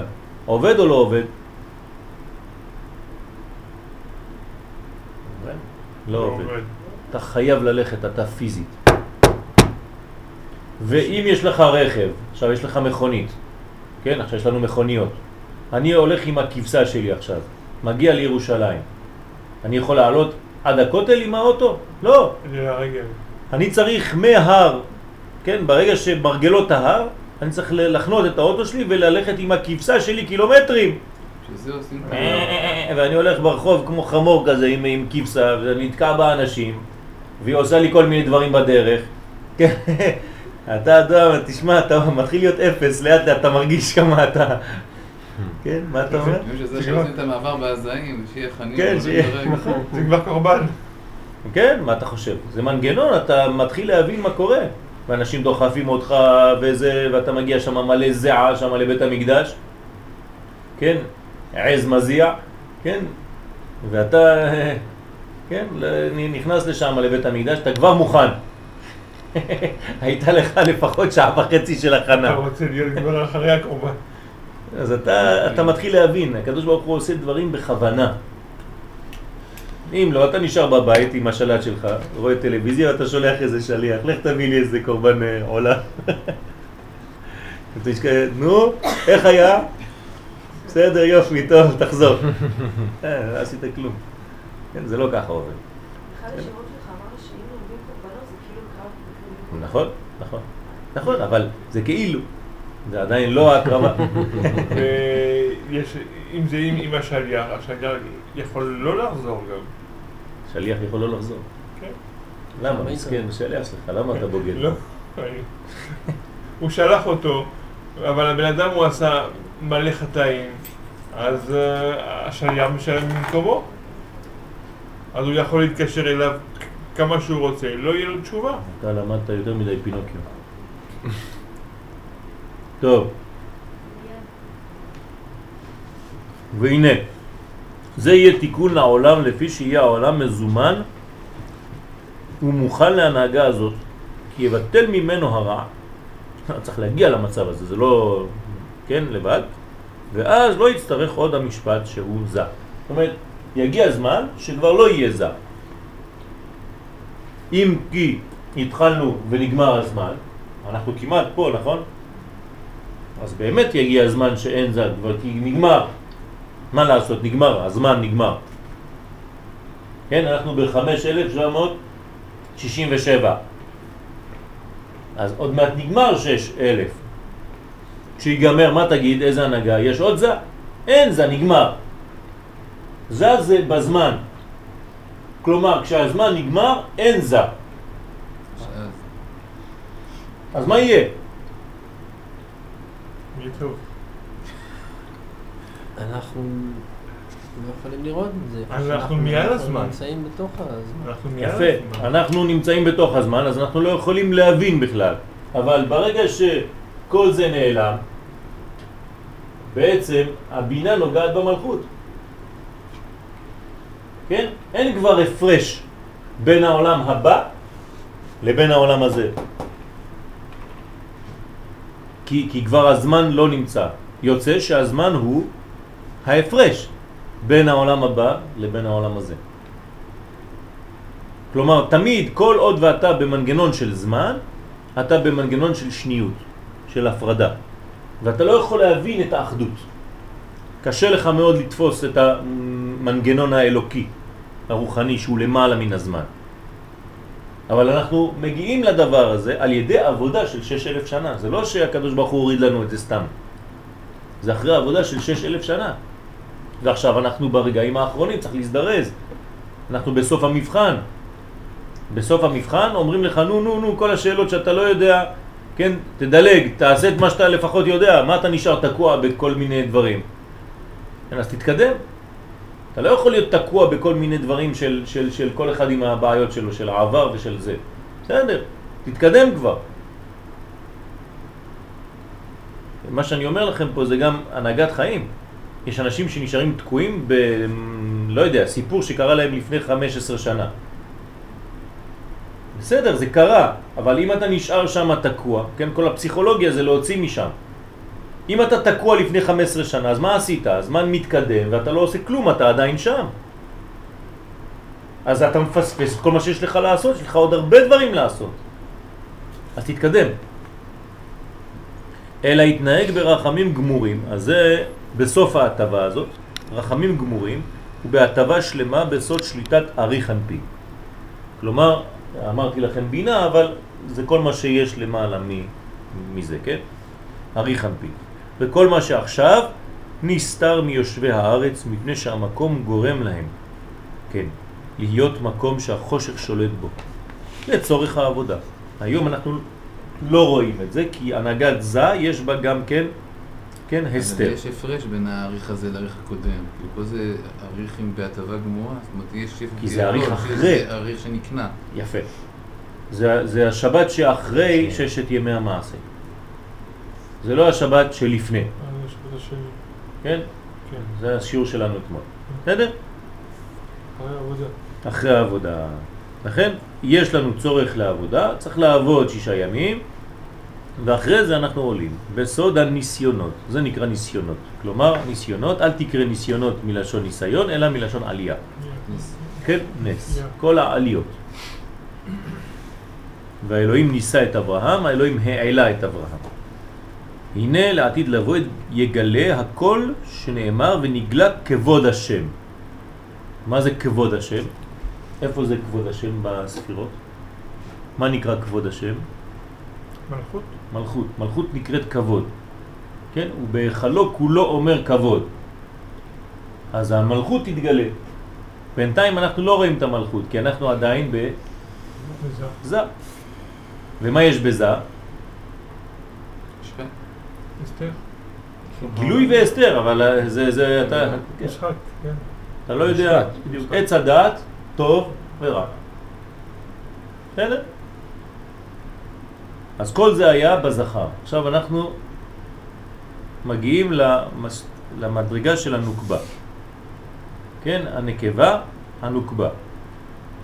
נוקבה, גדרה. מה הגדר של הנוקבה? הנוקבה דזה. כן? קודם כל היא נקראת נוקבה דזה. היא לא נוקבה, סתם. היא נוקבה דזה. זאת אומרת, היא שייכת למישהו. היא יצאה ממישהו. לא לשכוח שהאישה יצאה מהאיש, כי מאיש לוקח הזו. ולכן נקראת אישה. כי היא באה מהאיש. הנוגבה דזה, אותו דבר בעולמות הרוחניים. שורש הנוגבה נמצא בזה, גם לפני שהיא מופיעה. נוגבה דזה היא כוח מציאות התחתונים. זה מתייחס אלינו. כלומר, המדרגה הזאת שנקראת נוגבה דזה מתייחסת, זה המציאות של התחתונים, זה כוח המציאות שלנו. והיינו, כי כל התשע ספירות דזה הם כלל ההשפעות שהקדוש ברוך הוא משפיע בעולם. כשהקדוש ברוך הוא משפיע בעולם הוא עובר דרך כל התשע ספירות דזה. כן, בזה יש תשע ספירות או, או כמה יש ספירות בזה? שש, שש. מה? תמיד יש עשר בכל דבר. בסדר? כל דבר יש לו עשר. למרות שאתה רואה שש, כן? למה הוא שש? כי הוא נראה לך שש. הנה חסד, גבורה, תפארת, נצח, הוד, יסוד, זה שש, נכון? ילד קטן, עכשיו תינוק, תינוק, תינוק קטן שנולד היום, יש לו עשר ספירות או אין לו? יש לו, נו. הוא קטן, אבל יש לו ספירות של הקטנות שלו. זאת אומרת, גם בתוך השש יש עשר. כלומר, יש לו קטע חוכמה ובינה שלו. ולכן הוא תמיד עשר. אז הוא בעצם חסר משהו. 1, 2, 3, 4, 5, 6, 7, 8, 9, מה חסר לו? מלכות. חסר לו המלכות. המלכות זה הגילוי. לכן כתוב פה תשע ספירות. כלומר, למרות שהוא בכל מצב שהוא הוא עשר, אבל בתוך העשר חסר לו את הגילוי. אז אני חוזר, הנוקבה דזה היא כוח מציאות התחתונים, והיינו כי כל תשע ספירות דזה הם כלל ההשפעות שהקדוש ברוך הוא משפיע בעולם. העושים כל המקרים המתחדשים בעולם. כל מה שקורה בעולם עובר דרך הצינור הזה שנקרא זה. אך הנוקבה דזה היא כלל מציאות התחתונים המקבלים את המקרים ההם. אנחנו, כן, כבני אדם, פה, מתחת לכל המדרגה הזאת. כשהספירות יורדות, כל מה שהקדוש ברוך הוא מביא בעולם זה עובר דרך הצינורות האלה שנקראים זה. אבל מה אנחנו מבינים מזה? שום דבר. מתי אנחנו מקבלים משהו? רק כשהמלכות מקבלת. שזה מתגלה. כשזה מתגלה. כלומר, המלכות היא יותר שייכת לתחתונים, זה מה שמעניין אותה, מאשר מה שהיא מקבלת מהעליונים. בסדר? אנחנו קשורים אל המלכות ישירות. המלכות מטפלת בנו, תמיד יש לה אחריות כלפינו. וכמה שהיא תגלה, כל מה שהיא מגלה מלמעלה, זה רק עבורנו. אז נכון שהיא רוצה לקבל דברים, אבל זה תמיד בשביל הילדים שלה. ותקום בעוד לילה ותיתן טרף לביתה וחוק לנערותיה. כל זה זה רמז למלכות שדואגת לילדים. כמו אימא טובה שדואגת תמיד לכולם. זה גם מלמטה למעלה עובד ככה. נכון, נכון. זאת אומרת, היחס שלנו איתה זה באופן של אנחנו עלייה והיא יורדת. תמיד יש מנגנון. היא המתווכת, האמיתית בינינו לבין העולמות העליונים. אז כל מציאות התחתונים המקבלים את המקרים ההם שקורים למעלה בזה, הכל עובר דרכה. וכלל כל שינוייהם והתחלף מצב מציאותם לפי ההשפעות והמקרים ההם. כל השינויים, כל החלופות, כל התמורות, הכל אנחנו מגלים דרך המלכות. למה הוא משתמש בלשון מקרה? כל המקרים. כן, למה הוא משתמש במילה הזאת? כי לא, לא מלשון כל מה שקורה בעולם, כן? לא מלשון מקרה שהוא הפך מעצם. שיהיה מעל הזמן בעצם, ש- שהבינה מתחברת למלכות. כן. זה כבר לא עולם הדרגתי, זה לא עולמה? הדרגתי, אין את ההדרגתיות ש... פה יש השתלשלות מסוימת. נכון, כן. פה משהו ישיר. כן, נכון. נכון, פחות, נכון. כן. זה תהליך, זה לא נגמר, כן? יש אחר כך, זה השלב הראשון. כי, כי כשנגיע לאלף השביעי זה שלב ראשון, ובתוך האלף השביעי אנחנו ממשיכים לעלות. יש עדיין הדרגתיות, אבל הרבה יותר זקה. כמו שיש ברור בין אה, קליפה לאוכל, בין אוכל טוב לבין קליפה, ואחרי זה כשאתה כבר אוכל יש עוד בירור פנימי. הרבה יותר זך, נכון? כמה בירורים יש מזמן שהיית בשוק עד שאת אוכלת? המון בירורים, נכון? אם הגעת עם סל של אה, 10 קילו, כמה נשאר בצלחות בסוף? כן? קילו אחד, שני קילו, מלא זנבות, מלא זה, הכל הלך לזבל כבר. ובתוך הקילו שאת מביאה על השולחן, כמה נשאר בתוך הבטן? כמעט כלום. כלומר, מה-10 קילו נשאר כמה גרמים. וגם הגרמים האלה הופכים להיות אנרגיה. גם הם הולכים. אז מה, מה זה אומר? למה אני נותן את הדוגמה הזאת? כי יש בירור בתוך בירור. אז הבירור הגדול הוא הבירור של עכשיו. זה בירורים גסים. אבל ככל שאנחנו מתקרבים לש, לסוף, כן, כמו בדורות שלנו עכשיו, הבירור הוא הרבה יותר זך, הוא הרבה יותר שפיץ. אתה צריך לדייק בדברים עכשיו. כן, הרבי מלובביץ' זצ"ל היה אומר שאנחנו אנחנו עכשיו רק מבריקים את הכפתורים. כן, זה, זה, זה לא דבר שאתה כן, חושב עליו. כן, אתה פעם הברקת את הכפתורים שלך? אז הוא אומר, אה, אה, כמעט אין מה לעשות, עכשיו זה בירור הרבה יותר זך שכמעט לא נראה. כן? אז הוא נותן רמז לזה, אתה רק מבריק את הכפתורים. אתה משפשף אותם. אז זאת אומרת שהבירור שלנו יותר זך, ושנגיע לאלף השביעי, יהיה עוד בירור הדרגתי, אבל הרבה יותר פנימי, הרבה יותר זך. אז תמיד אנחנו יכולים לדבר על בירור, אבל הוא יותר ויותר זך. וכלל עליותיה וירידותיה של המלכות, וכל מצביה הרבים, כי יש לה עליות וירידות, לא לשכוח שהיא דומה לירח, נכון? המלכות היא משולה לירח, ללבנה. לפעמים היא מלאה, לפעמים היא חסרה. אז כמה שהיא עולה ויורדת, כל המצבים שלה, הרבים של הנוקבה, דרך אגב, האישה כאן בעולם הזה מושפעת מזה. לכן יש לה את כל המצבים של העליות והירידות, כן? בפרוג'סטרון שלה. כן? שהגבר הוא יותר עקבי בטסטוסטרון שלו. האישה יש לה עליות וירידות, כן? וכל מצביה הרבים של הנוקבה הם כלל שינויי מצבי התחתונים במציאותם. כלומר, אנחנו מושפעים מהעליות והירידות שלה. כן, כמו שהילד מושפע מהמצב רוח של האימא, אפילו כשהוא בתוך בטנה, בהיריון. יש לה עליות וירידות, הילד מרגיש את זה. אחרי זה אתה הולך בגיל 40 לפסיכולוג, הוא אומר לך בתוך הבטן של האימא, כנראה האימא דאגה. כן? היה לה דאגות, ואז אתה קצת התבלבלת שם בפנים, הרגשת, חשת. אז אנחנו מרגישים את המצבים של המלכות. כלומר, אדם בריא מרגיש את זה. זה טוב שאתה מרגיש. אם מי שלא מרגיש הוא מסכן, אין לו, הוא כבר איבד את, ה, את כוח הרגש, וזה עוד יותר חמור. הוא כבר לא עדין.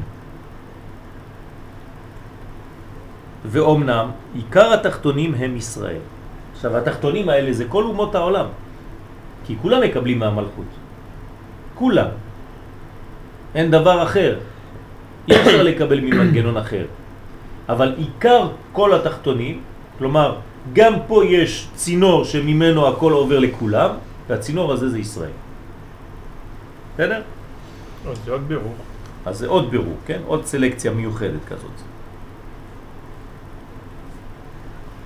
ונמצאת הנוקבה שורש אמיתי לעניינם של ישראל. אנחנו ממש במנגנון הזה של הנוקבה. זה השורש שלנו ממש.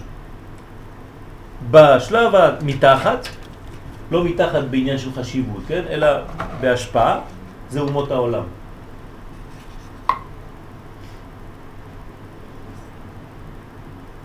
למעלה זה ישראל. תשימו לב. איך קוראים להם? אומות העולם. אז מה אנחנו? העולם? לא. אנחנו בכלל לא שייכים לעולם. הם אומות העולם. אנחנו לא שייכים לעולם. אנחנו, עם ישראל, זרים בעולם הזה. קשה לנו מאוד. זה, זה ביטוי חז"ל, אומות העולם, רק אנחנו לא שמים לב לזה. הם אומות העולם, אנחנו מחוץ לעולם בכלל. אבל בגלל שאנחנו בעולם, אז אנחנו צריכים לעבוד. אז מה אנחנו פה בעולם הזה? אנחנו מתווך, כן, צינור, משפך, בין המלכות, שהיא גם כן מקבלת מהעליונים, לבין כל שאר העולם. לכן ישראל הם אור לגויים. כי מפה השפע יורד. ואם ישראל חולים, הצינור הזה מקולקל, אומות העולם לא מקבלות כלום. אבל אם עם ישראל בריא, אז השפע עובר ויש לנו בית מקדש, ואם האומות היו יודעות, היו עוזרים לנו לבנות את בית המקדש, כמו שאמרנו בשיעור. רק הם לא מבינים את זה, הם חושבים שזה קטסטרופה מבחינתם. הפוך, זה כל הברכה שלהם. גם בני ישמעאל בתוכם. אם בני ישמעאל היו יודעים כמה חשוב בית המקדש בשביל העולם כולו, לא רק בשביל ישראל, היו באים כל יום, מביאים לנו כסף בתרומה, כן, כדי לבנות. היו מצבים כאלה שהיה בית המקדש ואומות העולם מביאים... כן, נכון, נכון. אז הם יודעים את זה היום. הם לא יודעים, הם יודעים בתת מודע, רק מה, מה, שמה מפריע להם? שכחו את הישראל? לא. את ההיסטוריה? לא, זה לא ששכחו את ההיסטוריה, מפריע להם דבר אחד. ישראל. לא, לא ישראל. מה מפריע להם? הם לא רוצים קשר עם הבורא. מה מפריע לאומות העולם? למה אומות העולם לא רוצות שישראל יחזרו לארצם ויבנו את בית המקדש? למה? מוסר. יפה. מוסר. כי עם ישראל יביא מוסר לעולם מוסר. שיבלבל את כל החוקים המתועבים והמגעילים שיש להם. זה ישבור להם את כל ה... הבניין שהם נכנסו אליו של קליפה, של טומאה, של גילוי עריות. מה כתוב בנו זה המדרש במתן תורה, שהקדוש ברוך הוא בא לאומות העולם, אמרו לו מה כתוב בה? מה כן, נכון, בה?" נכון, נכון, בדיוק, אנחנו חוזרים לאותו מדרש. נוח להם. נוח להם. ועם ישראל עם בית המקדש בארצם, זה שובר את המנוחה הזאת. אז הם לא רוצים. נוח כן. להם, נוח לנו. אם היה עכשיו... אה, אם היה עכשיו הייתה פצצה נופלת מוחקת שם את כל ה... את המסגד ואת הזה, כן. אני חושב שהיינו מצליחים להסכים בינינו איך לבנות. נוח להם ונוח לנו. כשיהיו מוכנים, נהיה אנחנו מוכנים. כשנהיה אנחנו מוכנים, נהיה מוכנים. בסדר, זה כבר עניין איך יהיה. אבל האמת היא שאנחנו לא רוצים את זה בתת מודע, או רוצים את זה בתת מודע או במודע, בגלל שאו נוח לנו להישאר בעולם איך שהוא היום, או שלא. כלומר, יש אנשים שלא רוצים גאולה. לא רוצים גאולה. הם אומרים, לא, לא רוצה גאולה, אני רוצה להיות איך שיש לי עכשיו. יש לי טלוויזיה, יש לי זה, יש לי ג'קוזי, מה אתה רוצה, נכון. מה אני צריך? אבל יגיע הסוף שיש אלף השנה. אז זה- זה אתה חייב גאולה. מה אתה... אתה חייב שיהיה לא. גילוי. זה במנגנון שלך, אתה לומד תורה. יש הרבה אנשים שלא לא לומדים ולא. אכפת להם מכל מה שאתה אומר פה. על מה אתה מדבר בכלל? אתה כבר שיבשו לך את המוח.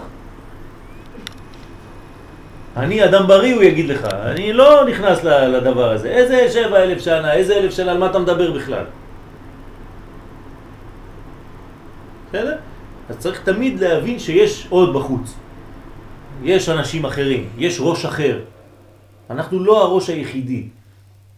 וצריך לדעת איך אני מתייחס לבן אדם כזה. מה אתה אומר לו? מה, אתה ת- תבוא עם כלים כאלה? כן, אבל שש אלף שנה, עוד מעט יהיה שעולם השביעי, הוא לא יודע בכלל על מה אתה מדבר בכלל. כמו שאתה לא מבין על מה הוא מדבר, גם הוא לא מבין על מה אתה מדבר. אז צריך למצוא שפה משותפת. אם אתה לא מסוגל לזה, אז יש בעיה. מה שקרה בין משה כן. לבני ישראל בזמן ש- שהוא בא ל- להוציא לא, אותם. לא, לא. לא. אבל אם עם ישראל הוא אור לגויים, אז הבעיות לא נמצאות באומות העולם. נכון. בנו. נכון, היה אנחנו יודעים. את זה. אמרנו שכשאנחנו גדולים, זה אשמתנו. כשאנחנו קטנים, זה אשמתם. אנחנו, אני אף פעם לא מאשים את אומות העולם. אה, אף פעם. וגם אני אגיד לך יותר, בין הדתיים לחילונים, מי שמכיר את השיעורים שלי, אני מאשים רק את הדתיים. נכון, נכון. כן? למה? כי הם תינוקות שנשבו, אין להם בכלל את העניין הזה.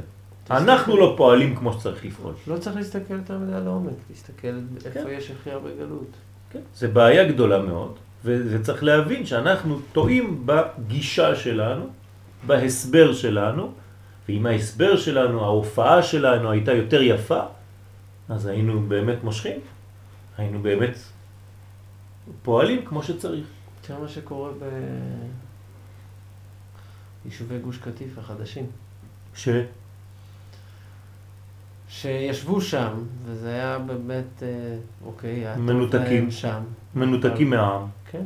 נכון. עכשיו הם... אה, אז עכשיו הם יותר בתוך העם. כן, כן. אז זה, זה, זה חלק ממה שאמרתי, שרטרואקטיבית הגירוש מגוש קטיף הוא גם חלק מהגאולה.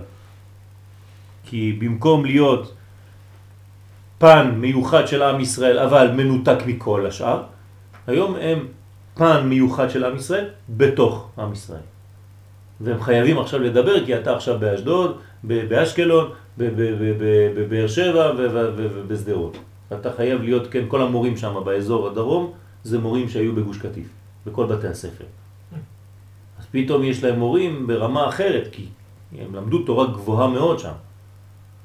אבל זה היה בשבילם, בינם לבין עצמם. זה לא בריא. כן. זה, אז גם אנחנו פה אותו דבר, אנחנו בתוך קונחייה כזאת, כן? ואנחנו חושבים שאנחנו כל העולם. זה לא נכון, צריך להיזהר. מדי פעם אתה צריך לנסוע לתל אביב. אתה חייב לנסוע לתל אביב, ללכת לראות מה הולך שם, ברחוב. וזה טוב. זה בריא. אתה צריך ללכת לשם, זה בריא. אתה צריך להבין מה קורה, איך מדברים עם אנשים כאלה. כן, זה אחים שלנו. זה לא עולם אחר. אז אנחנו לפעמים ככה בביטוי כזה מזלזל אומרים זה ארץ אחרת, חס ושלום, זה לא נכון. צריך להיזהר מאוד. אתה צריך להיות מסוגל ללכת לגור בתל אביב. כן, הרב קוק גר בתל אביב יפו. אחר כך הוא עבר לירושלים. נכון, אבל צריך להיות מסוגל. זה לא פשוט, אבל זה, זה מה שאומר. אז אנחנו צריכים להבין שהמנגנונים האלה הם חזקים מאוד. על כל פנים, המלכות היא המנגנון, הבנתם איך זה עובד עכשיו. נוקבה כשורשם של ישראל. עניין הנוקבה דזה היא כוח מציאות התחתונים, כן, אנחנו חוזרים כנ"ל. ואומנם עיקר התחתונים הוא האדם. עכשיו תסתכלו, יש עוד סלקציה. עיקר התחתונים מי זה? האדם. כן, כי בתחתונים יש צמחים, בעלי חיים, כן, דומם, הכל יש. אז מי זה התחתונים? האדם זה עיקר. בסדר? יש ישראל, יש אומות העולם, אתם קוראים אדם. ועם ישראל קרואים אדם. בסדר? אז איפה אנחנו נמצאים? הוא פה, הוא פה. פה, פה, פה, הנה, פה. זהו, אנחנו פה ואנחנו נקראים אדם, נכון? אתם קרואים אדם. כלומר, יש לנו פונקציה מיוחדת שצריכה לאשר, לאמת את השם הזה. אז איך הם קוראים? אז זה, זה, זה, זה לאט לאט, לאט לאט. נראה איך, הם נקראים, יש להם שמות, כן? אומות העולם. איך הגמרא אומרת? אתם קרואים אדם ואין אומות העולם קרואים אדם. מה, מה הולך פה? אז מה, אז הם לא אדם? אבל זה מדרגה. כן, אז, אז, אז מה הם? אנחנו צריכים להבין. ואומנם, עיקר התחתונים הוא האדם, ועיקר האדם הם ישראל. כלומר, יש באדם מדרגות. אז הם גם כן אדם, אבל האדם זה ישראל. כלומר, גם הם נקראים אדם, כי יש להם צלם אלוהים. אתה לא יכול לבוא ולהגיד שגוי הוא לא כלום. יש לו צלם אלוהים, הוא חי, הוא בן אדם. אבל אתה האדם. אתה מגלה. אותו דבר, מה שאמרנו פה רק עם מילה אחרת. אדם. גם אנחנו אומה. אבל אנחנו לא אומות העולם. אז עיקר האדם הם ישראל, ונמצאת הנוגבה שורש אמיתי לעניינם של ישראל שהוא סוד האדם. אז המלכות, כן, המנגנון הנוקבי של ההוויה, כלומר החלק המגלה, כשהוא מגלה הוא עובר דרך עם ישראל. אני לא יכול לעשות, אומר הקדוש ברוך הוא, דבר בלי שאני מגלה את זה לבניי קודם. איך הפסוק אומר? שהקדוש ברוך הוא לא עושה דבר אם הוא לא מגלה את זה לבניו, לנביאים, נכון? לא זוכר את הפסוק בדיוק, כן? כי אם אגלה דבריי לנביאי, לבניי. כלומר, הקדוש ברוך הוא עושה דברים בעולם הזה, והוא עובר קודם כל דרך המנגנון, הציר הזה שנקרא ישראל, ומישראל זה מגיע. כלומר, כשיש אינפורמציה בעולם, שהיא אינפורמציה שבאה מגבוה, היא חייבת לעבור קודם דרך עם ישראל. לכן עם ישראל מגלה את הדברים תמיד ראשונים. עכשיו זה יכול לעבור דרכנו ובלי לדעת. כי לפעמים יש לך משהו שאתה מעביר ואתה לא יודע, ואתה מעביר את זה הלאה. זה עבר דרכך בלא מודע, וכשזה הגיע לשני, השני אומר, רגע, רגע, שמעת מה אמרת? ואתה אפילו לא יודע. קורה לכם, נכון? כלומר, אני אתן לכם דוגמה. אתמול הייתי עם מישהו, והוא אומר לי שאם, כן, הוא, יש לו אינפורמציה, והוא אומר לי שאם הייתי, כן, מבין מה הוא היה בחיים שלו, איך הוא סבל בחיים שלו, כן, הייתי בוכה. הוא אומר לי, החיים שלי זה סרט. עכשיו, אני לא הוא. אני, אני. אמרתי לו, רגע, אולי נעשה סרט? הוא לא חשב על זה, אבל הוא אמר מילה. כלומר, הוא גילה משהו, כי זה הוא, הוא היה במדרגות שהוא קיבל, ואני בשלב מאוחר יותר, אבל אני כאילו שומע, אני המראה שלו. זה בדיוק מה שקורה עם הגויים ועם ישראל. אנחנו עם ישראל לפעמים זורקים דברים, מוציאים דברים, אומרים מילים, ואומות העולם עושות לנו, כן, כמו מראה. כן, רגע, רגע, רגע, מה אמרת פה? אולי זה באמת חשוב, המילה שאמרת עכשיו. אז מישהו בעל הדבר הזה לפעמים הוא לא יודע, אין אדם מכיר בניסו. אין בעל הנס מכיר בניסו. לפעמים קורה לך נס ואתה לא יודע, צריך שמישהו אחר יגיד לך מה קרה לך. כן? איך אנחנו אומרים בשיר למעלות? בשוב השם את שיבת ציון היינו כחולמים, אנחנו כחולמים, והם אז יאמרו בגויים, הגדיל השם לעשות עם אלה. הם רואים שהקדוש ברוך הוא עשה לנו עם אלה טובה, ואז אנחנו מתעוררים ואנחנו וואלה, הגדיל השם לעשות עמנו. היינו שמחים. מה, איך אתה שמח? לא היית צריך להיות שמח כבר בהתחלה. לא, אתה שמח בגלל שהם אמרו כמה השם היה טוב אליך, ופתאום זה נפל לך הסימון. וואי, באמת? השם היה טוב אליי. כי אנחנו לא מצליחים לראות את הדברים, לפעמים אנחנו יותר מדי בתוך המנגנון, ואנחנו לא רואים את הדברים בריחוק מספיק, בבניין מספיק טוב. אז תמיד, תמיד, תמיד כמו ציור, כן? כשאני מצייר, אני צריך להתרחק כמה מטרים מהציור, לעזוב את הזה, אני לפעמים ככה הראש שלי בפנים, אני בורח, מסתובב, עושה משהו אחר ומסתכל עליו מרחוק. ומרחוק אני אומר, רגע, הוא בכלל לא מאוזן. או שכן. ואז אני חוזר אליו. יש שגם היינו שמחים על זה, זה לא שנהיינו שמחים או שנהיה שמחים, זה היינו, זאת אומרת גם... גם כשלא ידענו. כן, גם לגעת המשפט הזאת היא נכון, שמחה גדולה. נכון, נכון. היינו שמחים ולא ידענו שהיינו שמחים. זה- הכל רטרואקטיבי. ואחינו, והיינו שמחים. כל החיים שלנו זה נכון, רטרואקטיבי. נכון. בגלל שאנחנו לא יודעים לראות את הדברים בתוך המנגנון ההוא. אז אנחנו תמיד, תמיד, תמיד, או שמישהו אחר עושה לנו את העבודה, ולכן אז יאמרו הגויים, הגדיל השם לעשות עם אלה, כן. ואז אנחנו מתעוררים. כן, יש שאלה? בד דזה זה מלכות. כן. אז צריך לשלוט פעמיים. אז מה? צריך לשלוט פעמיים. למה צריך להיות פעמיים? זה כבר 50 ו-60 פעמים שאתה חוזר. או 200 פעמים. כן, למה יש- פעמיים? יש מצב אתה יודע כמה חוזר- פעמים כבר באת? אתה חוזר עם, עם, עם כמה שורשים? שורשי נשמה כן. שלך? כן, יש לך שורש אחד גדול, אבל יש לך כמה צירים שעברת דרכם. ולכן ממקרה האדם נעמוד על מקרה הנוקבה. כלומר, מה שקורה פה לישראל, זה מה שקורה לנוקבה. כי אה, קורה לנו רק מה שעובר דרכה. אין לנו איזה חידוש שפתאום מופיע פה שלא עבר דרכה. אין דבר כזה. כל מה שמגיע לפה עובר דרך הנוקבה. זה מובן, נכון? אז שהם שורש אליהם. והנה צריכים אנו להבחין באדם שתי בחינות הופכיות שיש לו. והוא מה שכתבו חז"ל, זכה, אומרים לו, אתה קדמת למלאכי השרת. לא זכה, אומרים לו, יתוש קדמך. מובן או לא מובן? אם אתה זוכה, אומרים לך, אתה יותר גבוה, אתה קדמת למלאכי השרת. אבל אם אתה לא זוכה בעולם הזה, אתה לא עושה כלום, אומרים לי, יתוש כזה קטן הוא כבר קודם לך. וזה שאין, יש בריאה כל כך עלולה לרע כמו האדם.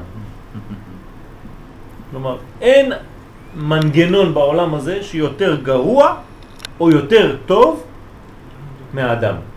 בשני הצדדים, כן? הוא הכי גדול, אבל הוא הכי מסריח כשהוא מת. אין יותר מסריח מהאדם כשהוא מת. אפילו יותר מבהמה. כי הקדושה שלו יותר גדולה. אז הכל באופן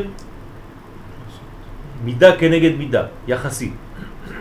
שיש באפשרותו לחטוב ולמרוד חז ושלום. הוא יכול להיות מורד בקדוש ברוך הוא חז ושלום, או להיות צדיק, מתבטל לקדוש ברוך הוא.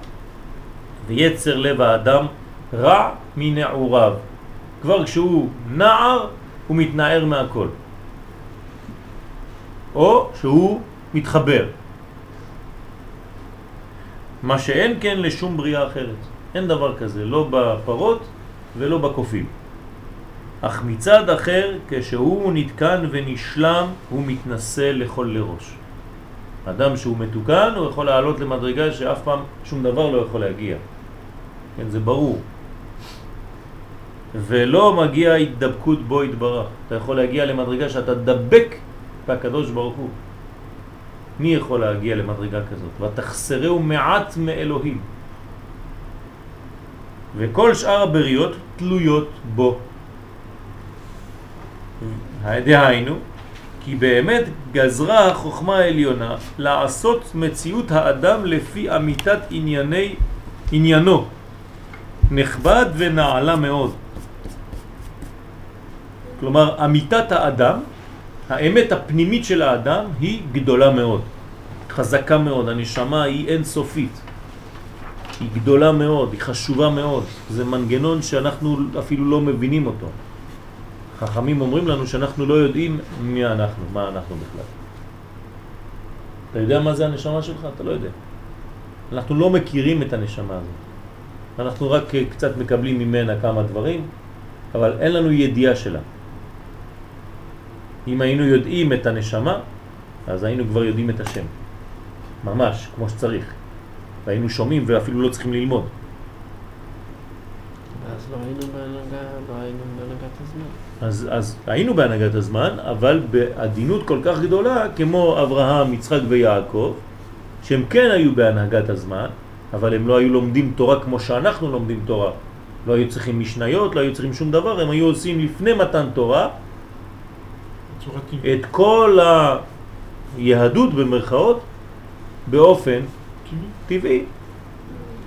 כלומר, והיו מבינים את שורש העניין. כלומר, היו חוגגים את חג הפסח בתמצית שלו, בשורש שלו. מה זה להיגאל מגלות? אבל עדיין אין מצרים ואין פרעה ואין סיפור ואין משה רבנו ואין כלום. הם לא מכירים את משה רבנו, אברהם, יצחק ויעקב.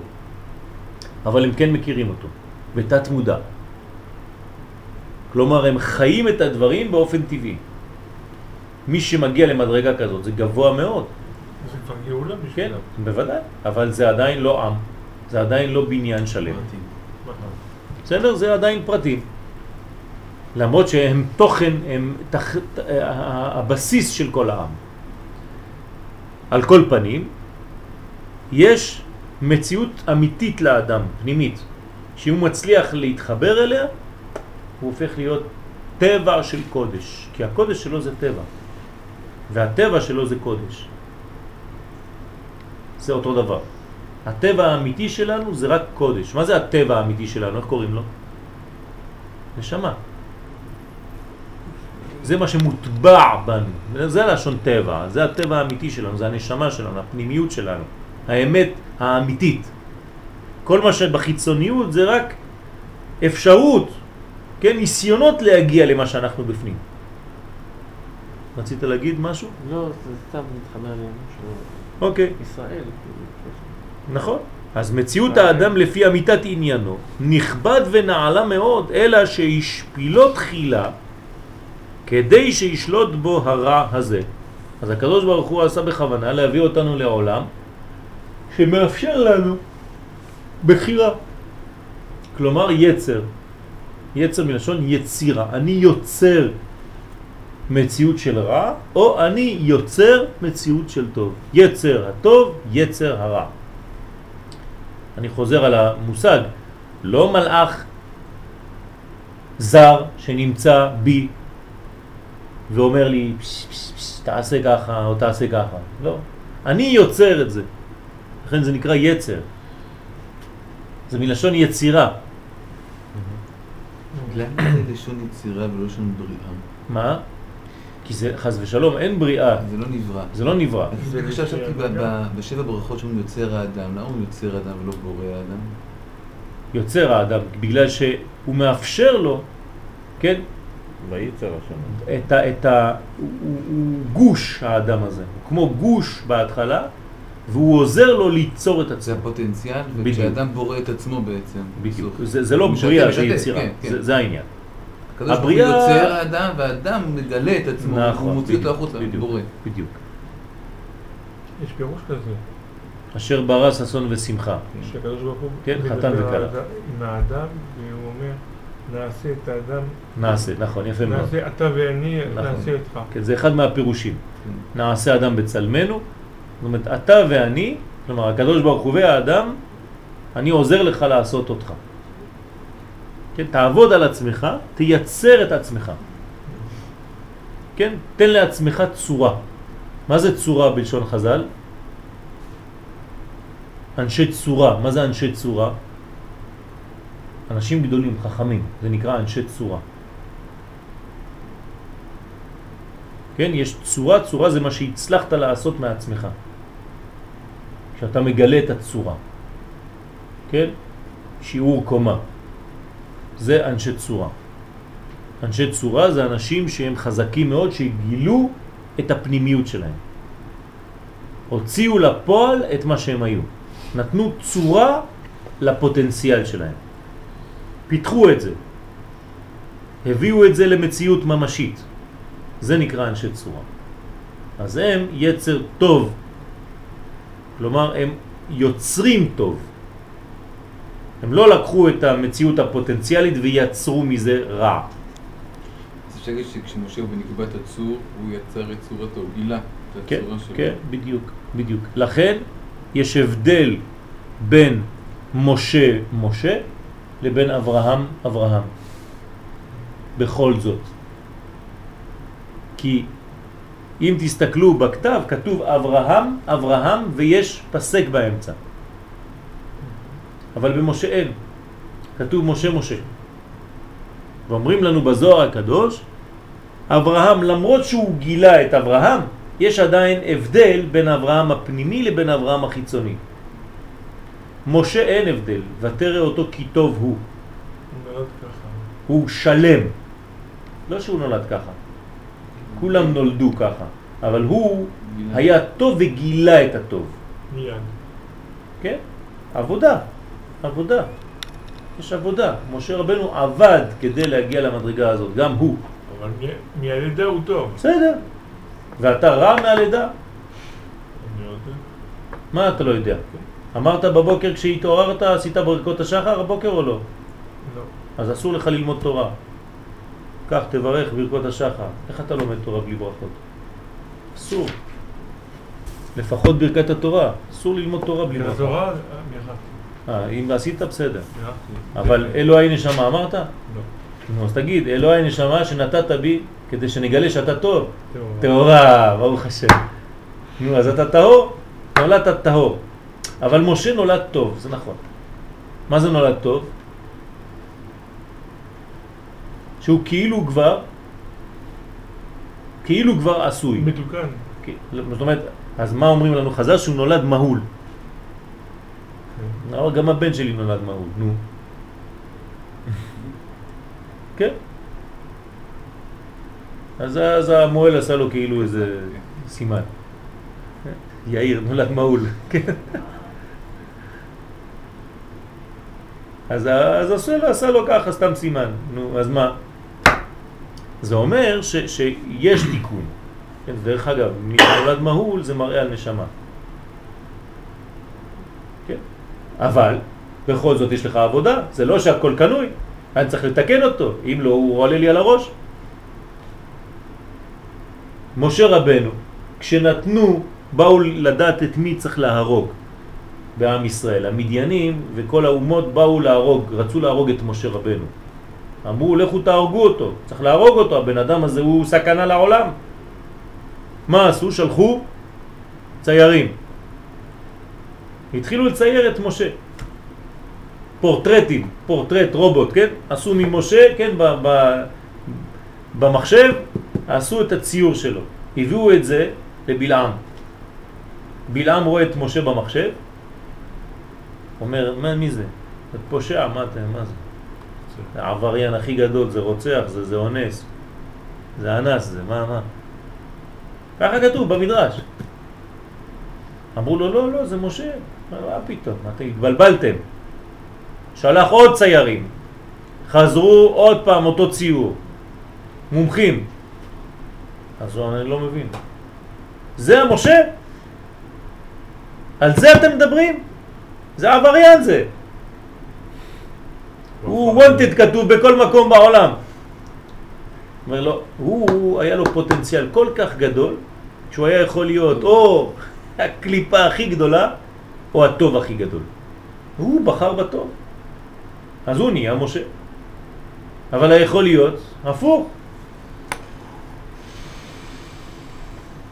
זאת אומרת שיש לנו פוטנציאל עצום, והתכלית הזאת היא משה, היא נקראת משה. אני יודעת ששיעורים שלמים על העניין של העבודה הזאת, להגיע לבן אדם שיגיע נכון. אבל בכל זאת איזשהו כיוון, תורה, מצוות, מעשים טובים, אבל מה... מחשבה טובה. תיקון המידות. זה הדבר הכי חשוב בעולם, יותר מתורה. תיקון המידות. אפשר ללמוד תורה בחמש שנים, אבל לתקן מידה אחת צריך לפעמים חיים שלמים. מידה אחת. תיקון המידות זה הדבר הכי חשוב שיש. כמובן שהוא מלווה בתלמוד תורה, כן? תלמוד תורה כנגד כולם. אבל תיקון המידות, כן, דרך ארץ זה תיקון המידות, קדמה לתורה. אדם שאין לו מידות ולא לומד מידות ולא לומד תיקון המידות, קשה מאוד. קשה מאוד.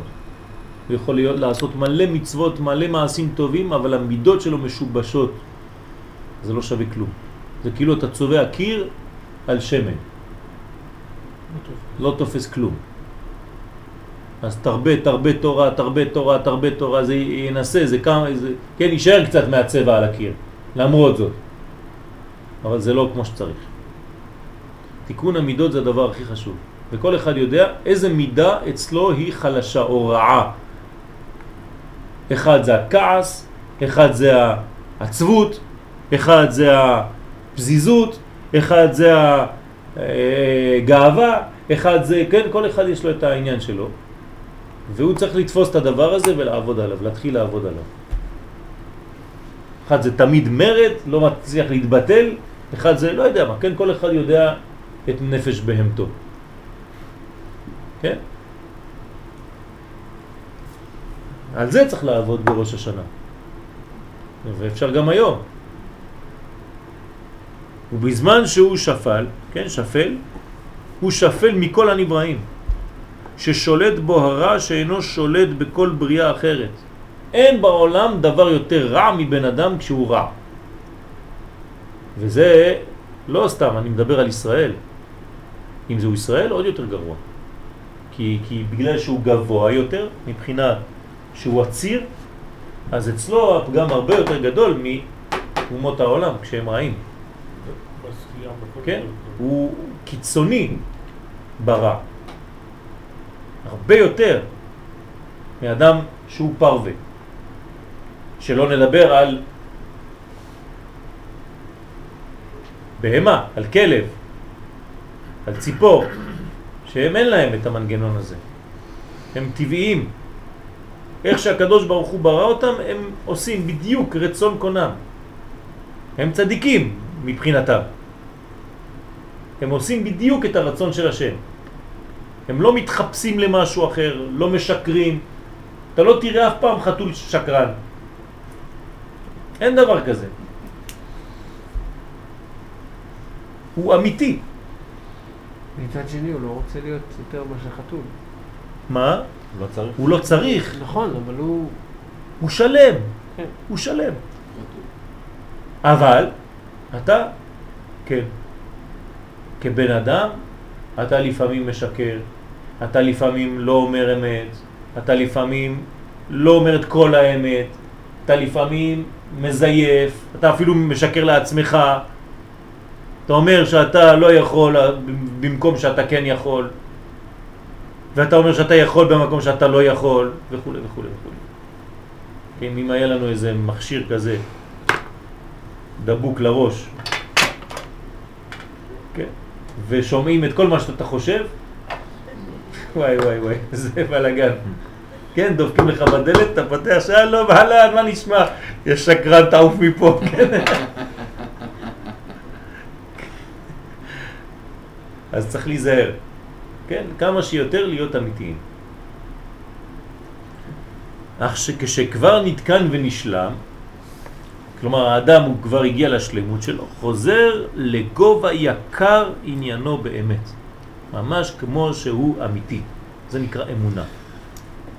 ואז הוא ניסה מעלה, כן, מן הכל ועולה למדרגה שאין שום אחד מן הנבראים מגיע לה. וזה ישראל יכול להגיע למדרגה גבוהה מאוד. ותראה שכבר תכלית סיבוב הגלגל הסובב והולך, הלא הוא גילוי הייחוד העליון. לאן אנחנו הולכים? זה, זה, זה התורה של הרמח"ל. זה גילוי הייחוד. מה זה גילוי הייחוד? גילוי שהכל אחד. שכל מה שאתה רואה, לכל הפרטים שיש בעולם הזה, זה רק מציאות אחת של הבורא. זה, זה, זה, זה, על, על זה הוא השקיע, כן, הרמח"ל. אם אתם צריכים לכתוב תזה על הרמח"ל, כן, זה הדבר הכי חשוב. זה גילוי הייחוד. זה משהו, זה, זה התורה שלו. במה שהרע עצמו ישוב להעיד על ייחודו יתברך. כלומר, הוא אומר, הרמח"ל, שגם הרע מתברר בסופו של דבר כטוב. הכל אחד. ישוב להעיד על ייחודו יתברך בשוב הרע עצמו לטוב. ראיתם פעם רע שחוזר להיות טוב? בלי להיות טוב. הוא רע, אבל הוא מתברר כטוב. עוד פעם, רטרואקטיבית, בדיעבד. בדיעבד הוא טוב. בדיעבד אפילו המצב שהקשה עליך, שהיה עליך כ, כ, כניסיון בלתי, כן, שאתה היית חושב שאתה כבר אבוד, גם זה, זה טוב, זה חלק מהתהליך, הוא טוב. זה לא, לא פשוט, אה? וזה העניין, כן, הרמח"ל פיתח את הדבר הזה. לעתיד לבוא אנחנו נראה שכל הרע הוא רק היה דבר אחד טוב. במדרש, כן, בילקוט שמעוני, הוא אומר את זה, כן, כל מה שעשיתי לא עשיתי אלא בשבילכם. אפילו כל הבלגן שהיה. עשיתי את זה רק לטובתך, רק בשבילך. אתה כמו ילד קטן, לפעמים צועק, מה אתה עושה לי? למה עשית את זה? והנה אין דבר זה נעשה אלא בכוח ההשפלה הזאת שנשפל מציאותו של האדם שעל ידי כך הרע שולט בו. כלומר, הוא, איך הוא יכול להגיע למצב כזה? ברגע שהקדוש ברוך הוא ברא מנגנון שהוא גם יכול ליפול. אז אם הוא יכול ליפול, אז הוא יכול לעלות. אבל אם הוא לא יכול ליפול, הוא לא יכול לעלות. הייתי אומר בצורה אחרת. האופן היחידי שאתה יכול לעלות זה כשאתה נופל.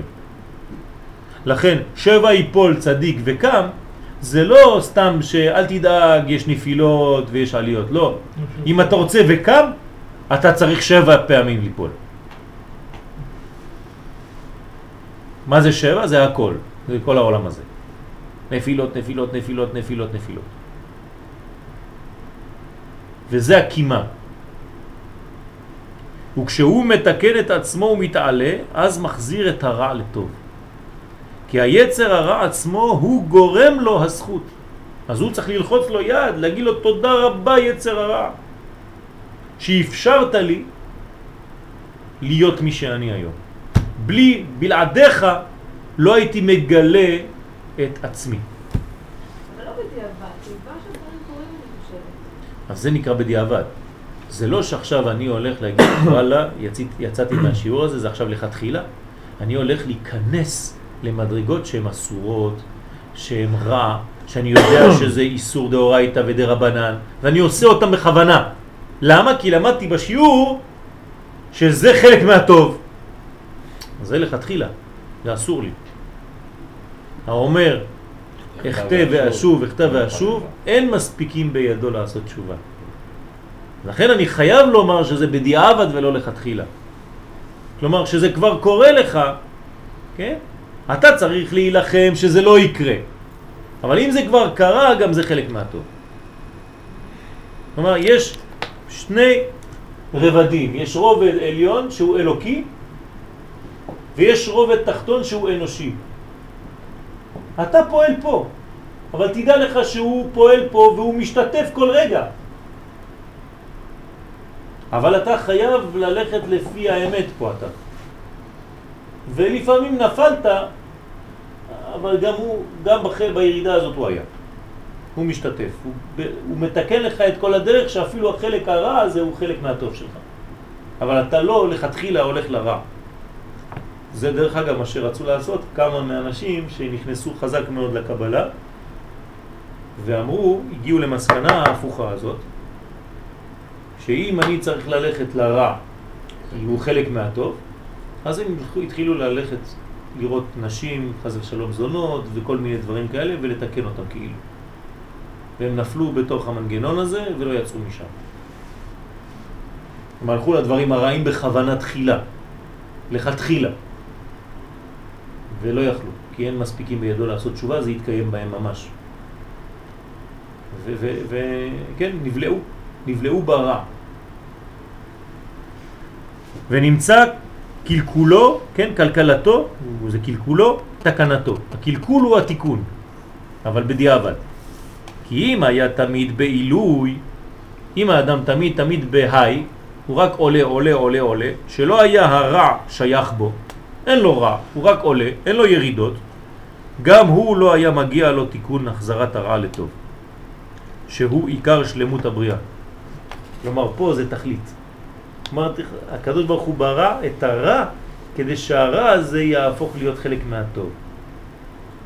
זאת אומרת שאם אתה כל החיים שלך רק בעלייה, אתה לא מרגיש שאתה נופל, תשאל את עצמך שאלות. אתה חייב ליפול בעולם הזה. וזה גם כן טוב לחנך קצת את הילדים ואת עצמנו ואת כולנו, שאנחנו לא יכולים רק לעלות. יש לפעמים בחיים ירידות. אבל אתה לא צריך לפחד מכל ירידה. לא כל פעם שאתה נופל במדרגה, אתה צריך כאילו העולם חרב. לפעמים אנשים באים לראות אותי ואומרים לי, וואי וואי וואי, אתה יודע איך זה עשיתי ככה, אחד בא מסכן. תמיד חכם. בא, אומר לי שהוא נכשל באיזה עבירה. התחיל לבכות. אמרתי לו, בסדר, אתה עכשיו כבר, כבר שנה שזה רודף אחריו בראש. אמרתי לו, בסדר, נפלת, נפלת, עכשיו זה בדיעבד, מה לעשות? זה לא לכתחילה, עכשיו אתה בדיעבד. מה אתה עושה עם זה עכשיו? או שאתה נשאר תקוע שם בנפילה הזאת כל החיים שלך, או שזה הופך להיות הקרש קפיצה שלך, המנוף שלך לתשובה עוד יותר גדולה ממה שהיית לפני אפילו. אז אל תיקשל בנפילה הזאת שהיא עוד נפילה אחרי נפילה, לא. דווקא הייאוש הזה צריך להרים אותך גבוה מאוד, עוד יותר ממה שהיית בהתחלה. אז תשתמש בזה. תראה להקדוש ברוך הוא שאפילו הנפילה הזאת היא חלק מהתשובה שלך. ותבוא בכיפור הבא גם עם הנפילה הזאת. תגיד לקדוש ברוך הוא, אתה רואה הנפילה הזאת? תראה מה הגעתי בזכותה. ואז מה עושה הקדוש ברוך הוא? אפילו ה... כמו שבעלי תשובה. בדיוק, אפילו הזדונות נעשות לו כזכויות. זה הסוד. בסדר? והנה כמקרה האדם כן מקרה הנוקבה שהיא שורשו. מה שקורה לנו פה חייב להיות אצל המלכות, שהיא השורש שלנו. כי אם לא, זה לא היה מתגלה אצלנו.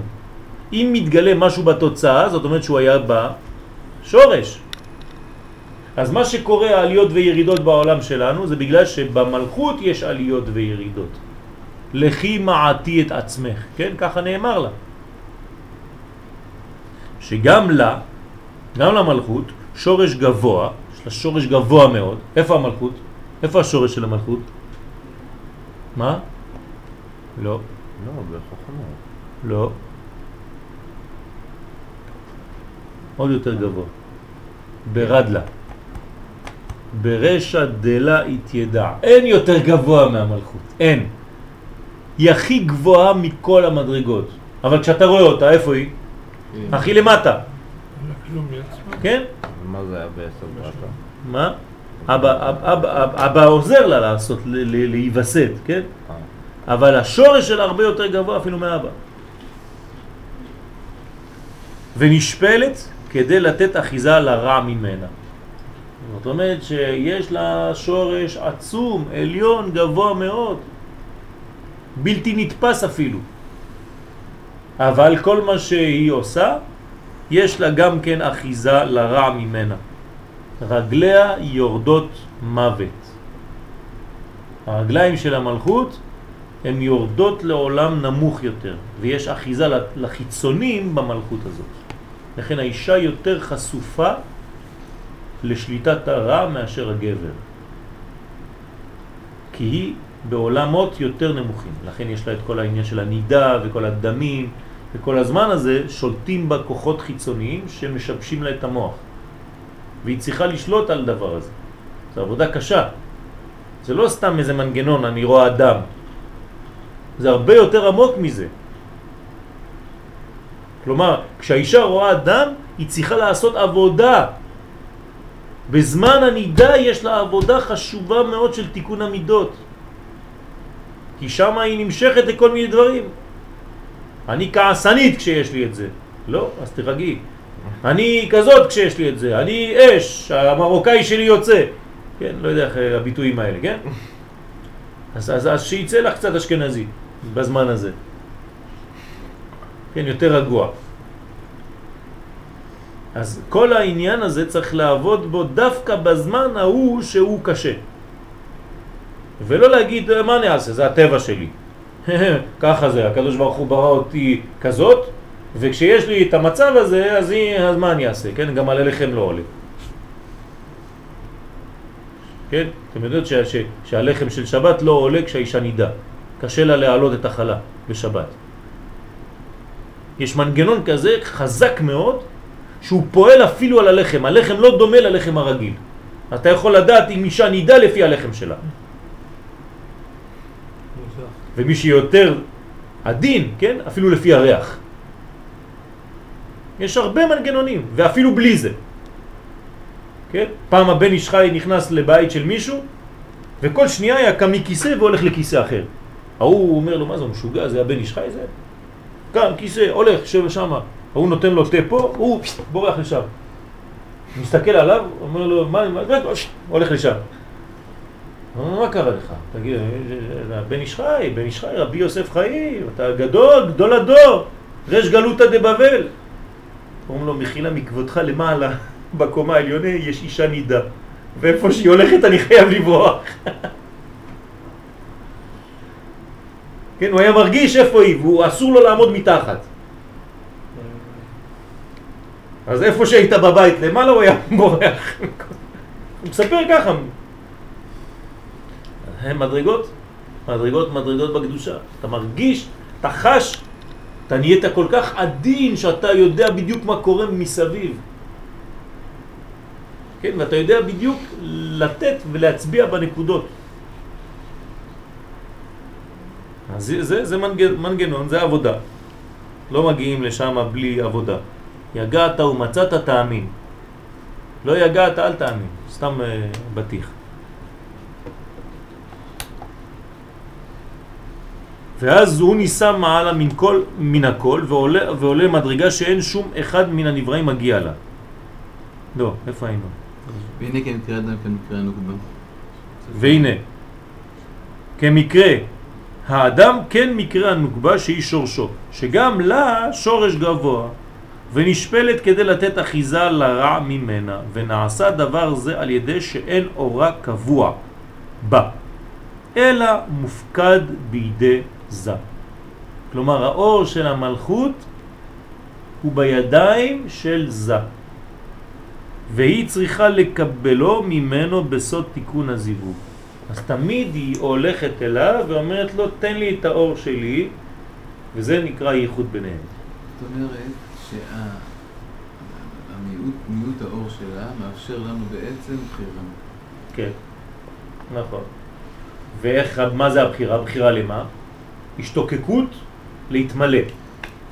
כלומר, אם לא היה לנו החיסרון, לא היה לנו השתוקקות. אז לא היה לנו מנוע לעבודה. המנוע הכי גדול שלנו זה הגעגוע. בסדר? כשאתה מתגעגע למשהו זה המנוע הכי חזק. אם אתה לא מתגעגע למשהו, אין לך עבודה. אין לך מנוע אמיתי. אז לפעמים צריך לגרום לגעגוע. הקדוש ברוך הוא יודע לגרום לנו לגעגועים.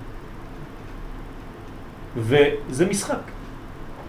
בין אבא לבן, בין איש לאישה, בין אישה לאיש, וכו' וכו' וכו'. הזמן שהאישה נידה, אם אנחנו כבר מדברים על זה, זה צריך ליצור געגועים לשניהם. וכשהגעגועים, כן, ממש מתחילים להיות חזקים, אז הקרבה עוד יותר חזקה. אבל כשיש לך רצף של יחס, בסוף זה כבר אין, אין לזה לא טעם ולא ריח, אין לו גוף ולא דמות הגוף. אז תמיד, תמיד, תמיד יש מנגנון של געגועים. תמיד הקדוש ברוך הוא מתגלה ונסתר. וכשהוא נסתר, אתה מתגעגע לגילוי החוזר, בגלל שראית פעם, בגלל שטעמת פעם. וזה מנגנון שמחזיק זוגיות. אם זה בין קודשא ברכו לכנסת ישראל, אם זה בינך לבין תלמידך, אם זה בינך לבין חברך, אם זה בינך לבין הבנים שלך, וכו' וכו'. תמיד, תמיד, תמיד יחס של געגועים. אל תיתן הכל, תיתן חלקים כדי שהשני יבוא לחפש עוד. כן, זה צריך חוכמת חיים מיוחדת בשביל לגרום לדבר הזה. וגם בלימוד אותו דבר. אל תזרוק הכל, זה גילוי עריות. גם בלימוד. אלא תיתן חלק ותחסה, כדי שהתלמיד ישתוקק לחפור ולחפש ולהגיד, רגע, הוא נתן לי רק רמז שם, הוא לא נכנס ממש. ואז זה נותן לך חשק, מין מנוע כזה ללכת לחפש עוד. נוקבה. אתה רוצה לקרוא? אה? מה זה בסדר? צוריאל רוצה לקרוא? חבוד, ג' נוקבה, שלא יצאה מפרצופה, בידי שמיים. ו... מה זה? ג' בידי שמיים. בידי שמיים, אלא נקודה לא אחת. בלבד. זה ביידיש, כן. בסדר? לתת מקום לרע בעולם. המלכות שהיא שורש התחתונים ממש, והיא לבדה נותנת מקום לחושך בהנהגה ולרע ממש, כי אין החיסרון מפאת המשפיע לעולם, אלא מפאת המקבל. נקודה. תסביר לנו, מה הולך פה? מה אתה מבין? מה אתם מבינים פה? מי שרוצה יכול להשתתף, גם הבנות. זה לא שהמלכות היא לא באור מלא. מבחינתנו אנחנו רואים אותה אה, לפעמים, את המחת המשקיע מלמעלה בעצם הפוטנציאל הוא כולו קיים. אבל את- אנחנו מחת המקפל, אנחנו רואים אותה בצמצום. זאת אומרת שתמיד החיסרון הוא אצל מי? אצלנו. אצל המקבל. לעולם אין חיסרון אצל המשפיע, רק אצל המקבל. אז זה, זה, זה, זה, זה הפך ממה שאנחנו חושבים בעולם שלנו, נכון? אם אני שואל אותך, אני שואל אדם ברחוב, מי יותר שלם? מי שנותן או מי שמקבל? כולם יענו לי מי שמקבל. פה אתה רואה שבקבלה זה הפוך. מי שמשפיע הוא מראה על שלמות. אבל זה הגיוני. למה זה הגיוני? אם יש לך בקבוק קוקה קולה ואתה אבל משפיע, תוך חמישה, חמש כוסות נגמר. אבל פה מדובר גם על משפיע ומושפע על... אה, פה על... לא יודע, אני מבין את זה כאילו. למערכת, על בין אריך אנפין לזיר אנפין. לא, זה בין זעיר אנפין למלכות. אם הוא נותן. זאת אומרת שיש לו, נו, אז מה? וברגע שאין לו... לו. הוא הוא נתן למי שחסר, נו. ועכשיו עכשיו יש למי שחסר, הוא מלא, והוא הוא. יכול להחזיר לו. איך הוא יחזיר לו? אתה נותן 100 שקל לבן שלך. איפה הוא יחזיר לך? הלכו. אז מה אתה מדבר? אבל הוא מתמלא בעצמו. לא, הוא יחזיר בעתיד אה? לבוא. מתמלא, זה מנגנון- זה מנגנון שהוא מתמלא בזמן שהוא נותן. זאת אומרת שאנחנו לא מדברים פה על חומר? נתינה חומרית. כן, נכון. זה לא קוקה קולה ולא כסף. אבל כתוב פה הנהגה, והחושך בהנהגה. כן. כי מי שחסר לו, מי- אני יכול לומר את זה גם ברע בסופו של דבר. כן. כמו הדוגמה עם- ה... רגע, רגע, קודם כל נדייק במה שהוא שואל. המלכות היא שורש התחתונים ממש, והיא לבדה נותנת מקום לחושך בהנהגה לרע, ולרע ממש, כי אין החיסרון מפת המשפיע לעולם. מי זה המשפיע? כל זה. מדרגה שהיא למעלה. כל מדרגה שהיא למעלה, אבל פה אנחנו מדברים לז... פה פה בין- המלכות בין לתחתונים. זה והמלכות. מלכות היא פה כן. וזה מעליה. ופה המלכות לתחתונים. נכון, לא חשוב. אז המלכות התחתונים זה אותו מנגנון. אז אם למשל המלכות היא המקבלת, היא מקבלת מזה, אבל אם אנחנו מקבלים, אנחנו מקבלים מהמלכות. ואם אומות העולם מקבלות, הן מקבלות מישראל. בסדר? זה לא חשוב איפה שאנחנו נמצאים, אבל בינתיים זה זה. אתה מיד קפצת להעריך, זה השורש, אתה צודק. משם זה מתחיל. אבל כל המנגנונים זה, זה, זה, זה אמת. כן. כן? בנותן אז ומקבל. היא שמאפ- היא מאפשרת כאילו את החושך במדרגה שמעליה. היא מאפשרת בעצם. את החושך, זאת אומרת ש, שאצלה יש, כי זה נורא דומה למה שדיברנו קודם על בין הריחנפין לזעירנפין. זה יפה, זה אותו דבר, כן. זה אותו דבר. אז עכשיו, זה, פתרנו את הבעיה הזאת, היו שאלות. מה השאלות? כן. נכון. נו.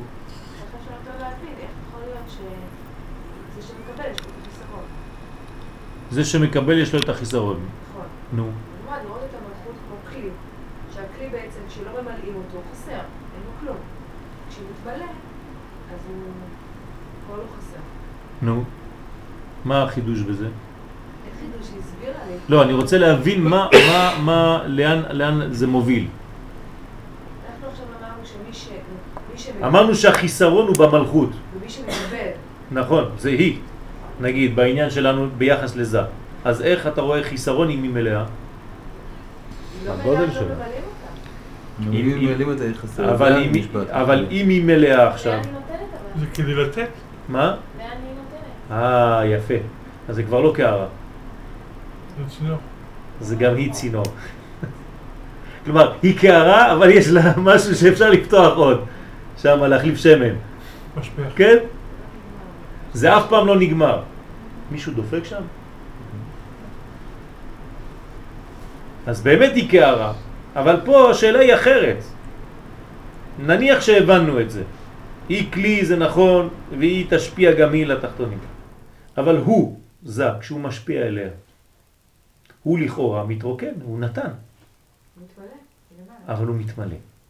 אז מה המנגנון פה? איך הוא עובד בעצם ברוחניות? מתי אתה מתמלא? רק, כשאתה נותן. רק כשאתה נותן. כלומר, מי שנותן הוא תמיד מלא. מי שרק מקבל הוא תמיד ריק. תשימו לב. כי הוא מקבל רק לפי הכמות שלו, ואז הוא כלי, אבל זה טעות להיות כלי, סתם. אם אתה לא ממשיך אתה, אז התמלאת, בסדר, זהו. אבל התמלאה שעתך, נגמרת, אתה חסום. והמים שנשארו בך, אם זה מים, מתחילים להוציא תולעים. כי המים מתקלקלים. אם אתה לא ממשיך את השפע הזה, אתה לא נותן חיים, אז זה הופך להיות פה ביצה. זה לא מים טובים. זה מים קופצים, אבל באמת, מלא חיות שם. אני חושב שפה הוא אומר כאילו יותר, הוא קצת הרחיק אפילו באמירה שלו, פה הוא אומר, זה שהמלכות דווקא לא מבחינת זה, אלא מבחינת התחתונים, משפיע על התחתונים, כאילו אפילו כאילו לרע, כן. היינו אולי חושבים שזה גנאי לה, שכאילו היא מחיה את הרע. את הרע. ואז הוא אומר שהחיסרון לא מצד מבחינת המלכות, אלא מצד הרע, שזה מה שהוא מצליח לקבל. כן, נכון. נכון. יש גם את זה, נכון. על כל פנים, אנחנו יודעים שהרע הוא תמיד, החיסרון הוא תמיד רק במקבל ואף פעם לא בנותן. אם אתה הולך לשיעור ואתה לא מבין את השיעור, כן? זה בעיה שלך. ואנחנו תמיד זורקים את הדברים שלנו על, על האחרים, על המשפיע. כן? תמיד ההורים אשמים מבחינת הילד, ותמיד אה, ההוא אשם מבחינת ה... כן? השני, תמיד הוא. וזה לא נכון, צריך מאוד מאוד להיזהר, כן? מי שבמנגנון של נתינה, אם הוא באמת בנתינה, כן? יכול לקרות שבאמת הוא, הוא, הוא טועה, אבל מי שבאמת במנגנון של נתינה, הוא יותר קרוב לאמת ממי שהוא רק במנגנון של קבלה. לכן הקבלה האמיתית היא נתינה. וגם בקבלה, כשאנחנו לומדים קבלה, זה מה שאנחנו לומדים. זה לא סתם מילה קבלה, זה ללמוד, ללמוד איך מקבלים. כן, כי אם משהו זורם ממך והלאה תמיד, זה אומר שכל הזמן. משהו. מגיע, כן. נכון. עוד חידושים, ועוד חידושים, ועוד חידושים. בגלל שאתה משפיע, אז אתה מקבל ומקבלים ממך. אז אתה מקובל. אתה מקובל, אתה מקבל ואתה משפיע. וזה החיים. החיים האמיתיים, הקבלה האמיתית, זה לקבל על מנת להשפיע. ברגע שאתה מקבל על מנת להשפיע, אתה כלי אמיתי, זה נקרא כלי. כי אתה לא כלי סגור, אתה כלי פתוח. מה זה כלי פתוח? צינור. זה הכלי הנכון. גם האימא, כשהיא מקבלת, היא נותנת חיים. היא ממשיכה.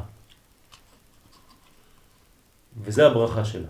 אם היא הייתה מקבלת רק בשביל עצמה, אז היא הייתה מזדקנת, כן, עם אה, בן זוגה, כמו שיש זוגות שלא רוצים להביא ילדים לעולם, אז הם, אה, כן, מתיישנים. תוך אה, ארבע שנים הוא כבר בוחר לו אחת אחרת.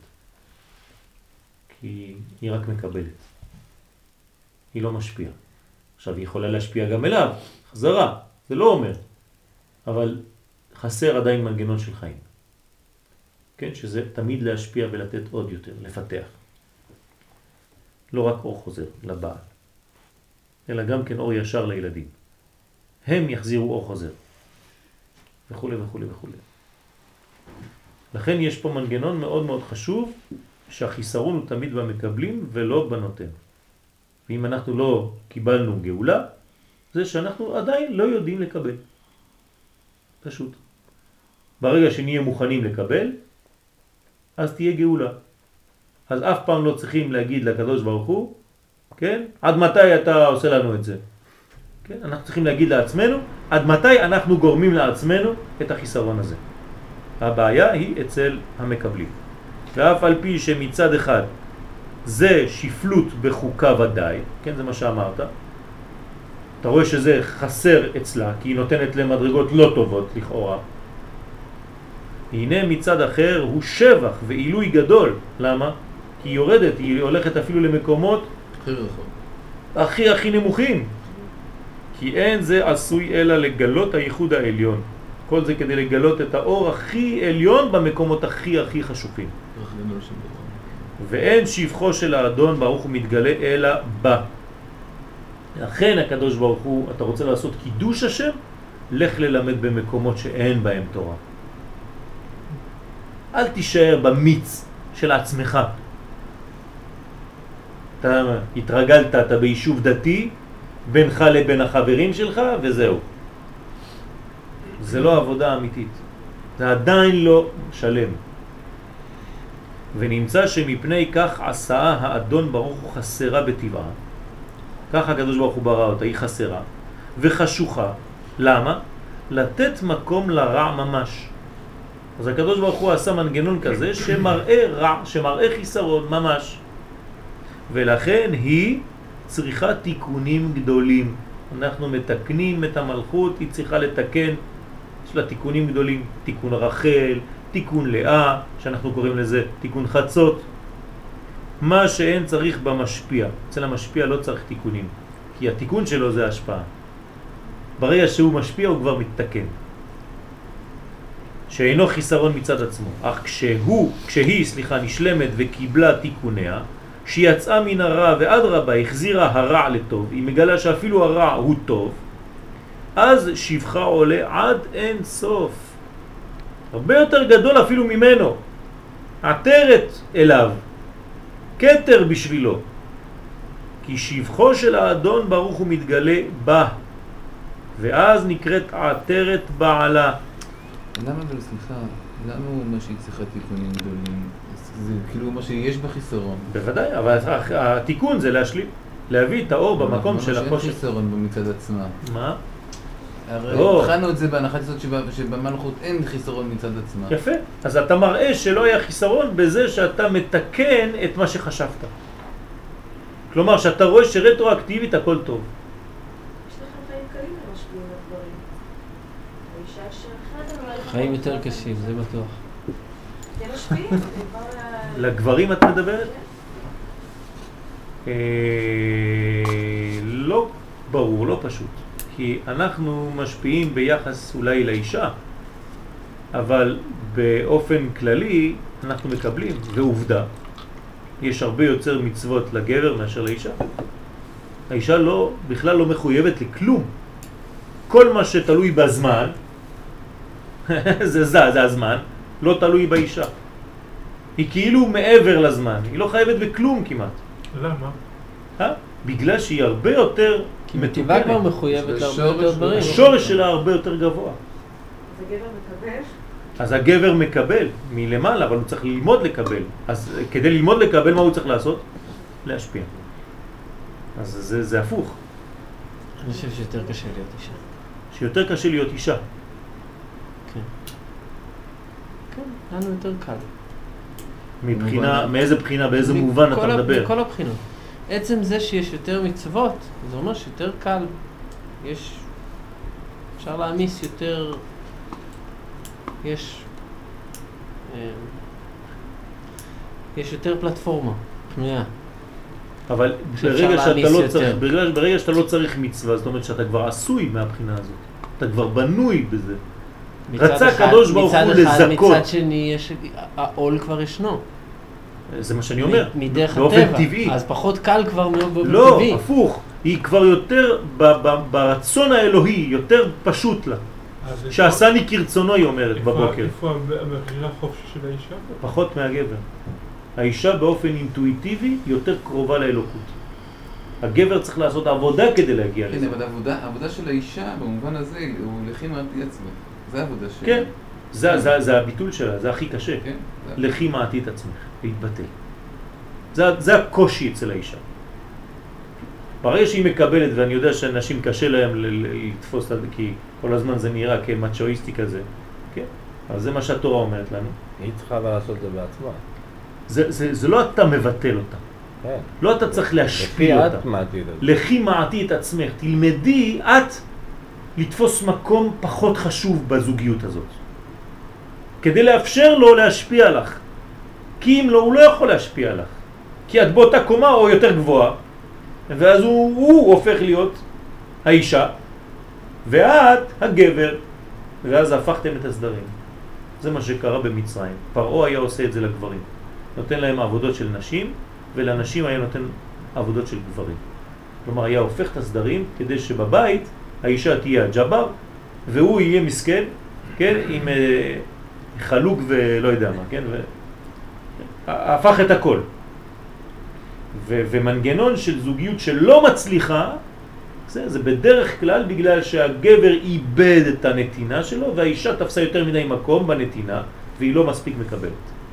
אז אני לא יודע מי יותר קשה, מי פחות קשה, אבל זה בניין לדעתי שהוא אחד, כי אין אישה לחוד ואיש לחוד.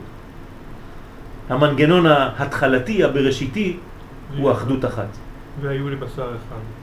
הם, הם, הם בגלל שבשורש הם אחד. הם הם היו כבר בשר אחד. אז אני חושב שהבניין השלם הוא רק כשכל אחד מבין את מקומו בתוך האחד הזה. אז יש קושי לאחד שאין לשני ויש לשני מה שאין לאחד. וקשה מאוד להפריד ביניהם ולהגיד זה יותר או זה פחות.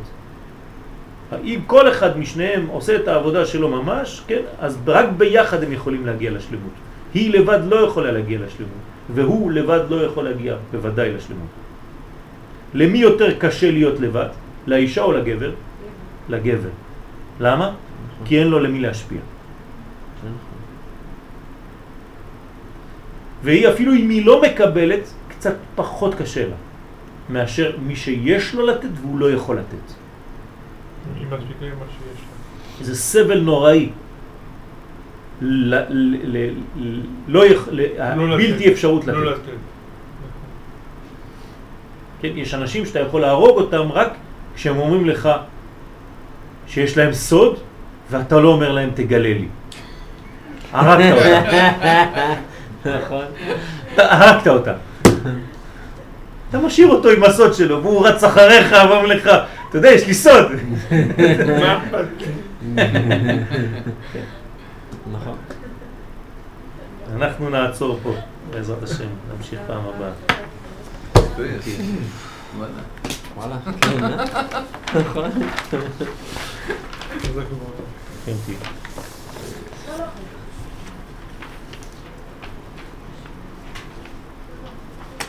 תדעו לכם שהלימוד הזה הוא חשוב מאוד, כן. בגלל שהוא לא קבלה כן, אני אוהב אה. מתמטית, הוא קבלה של חיים. וזה הרבה, לדעתי, הרבה יותר חשוב מרק לדעת את עמידת הספירות, שזה חשוב כשלעצמו, אבל זה פה בניין חיים, בחיים. ברוך השם, זה העיקר. תודה רבה. יכול להגיד ההפך,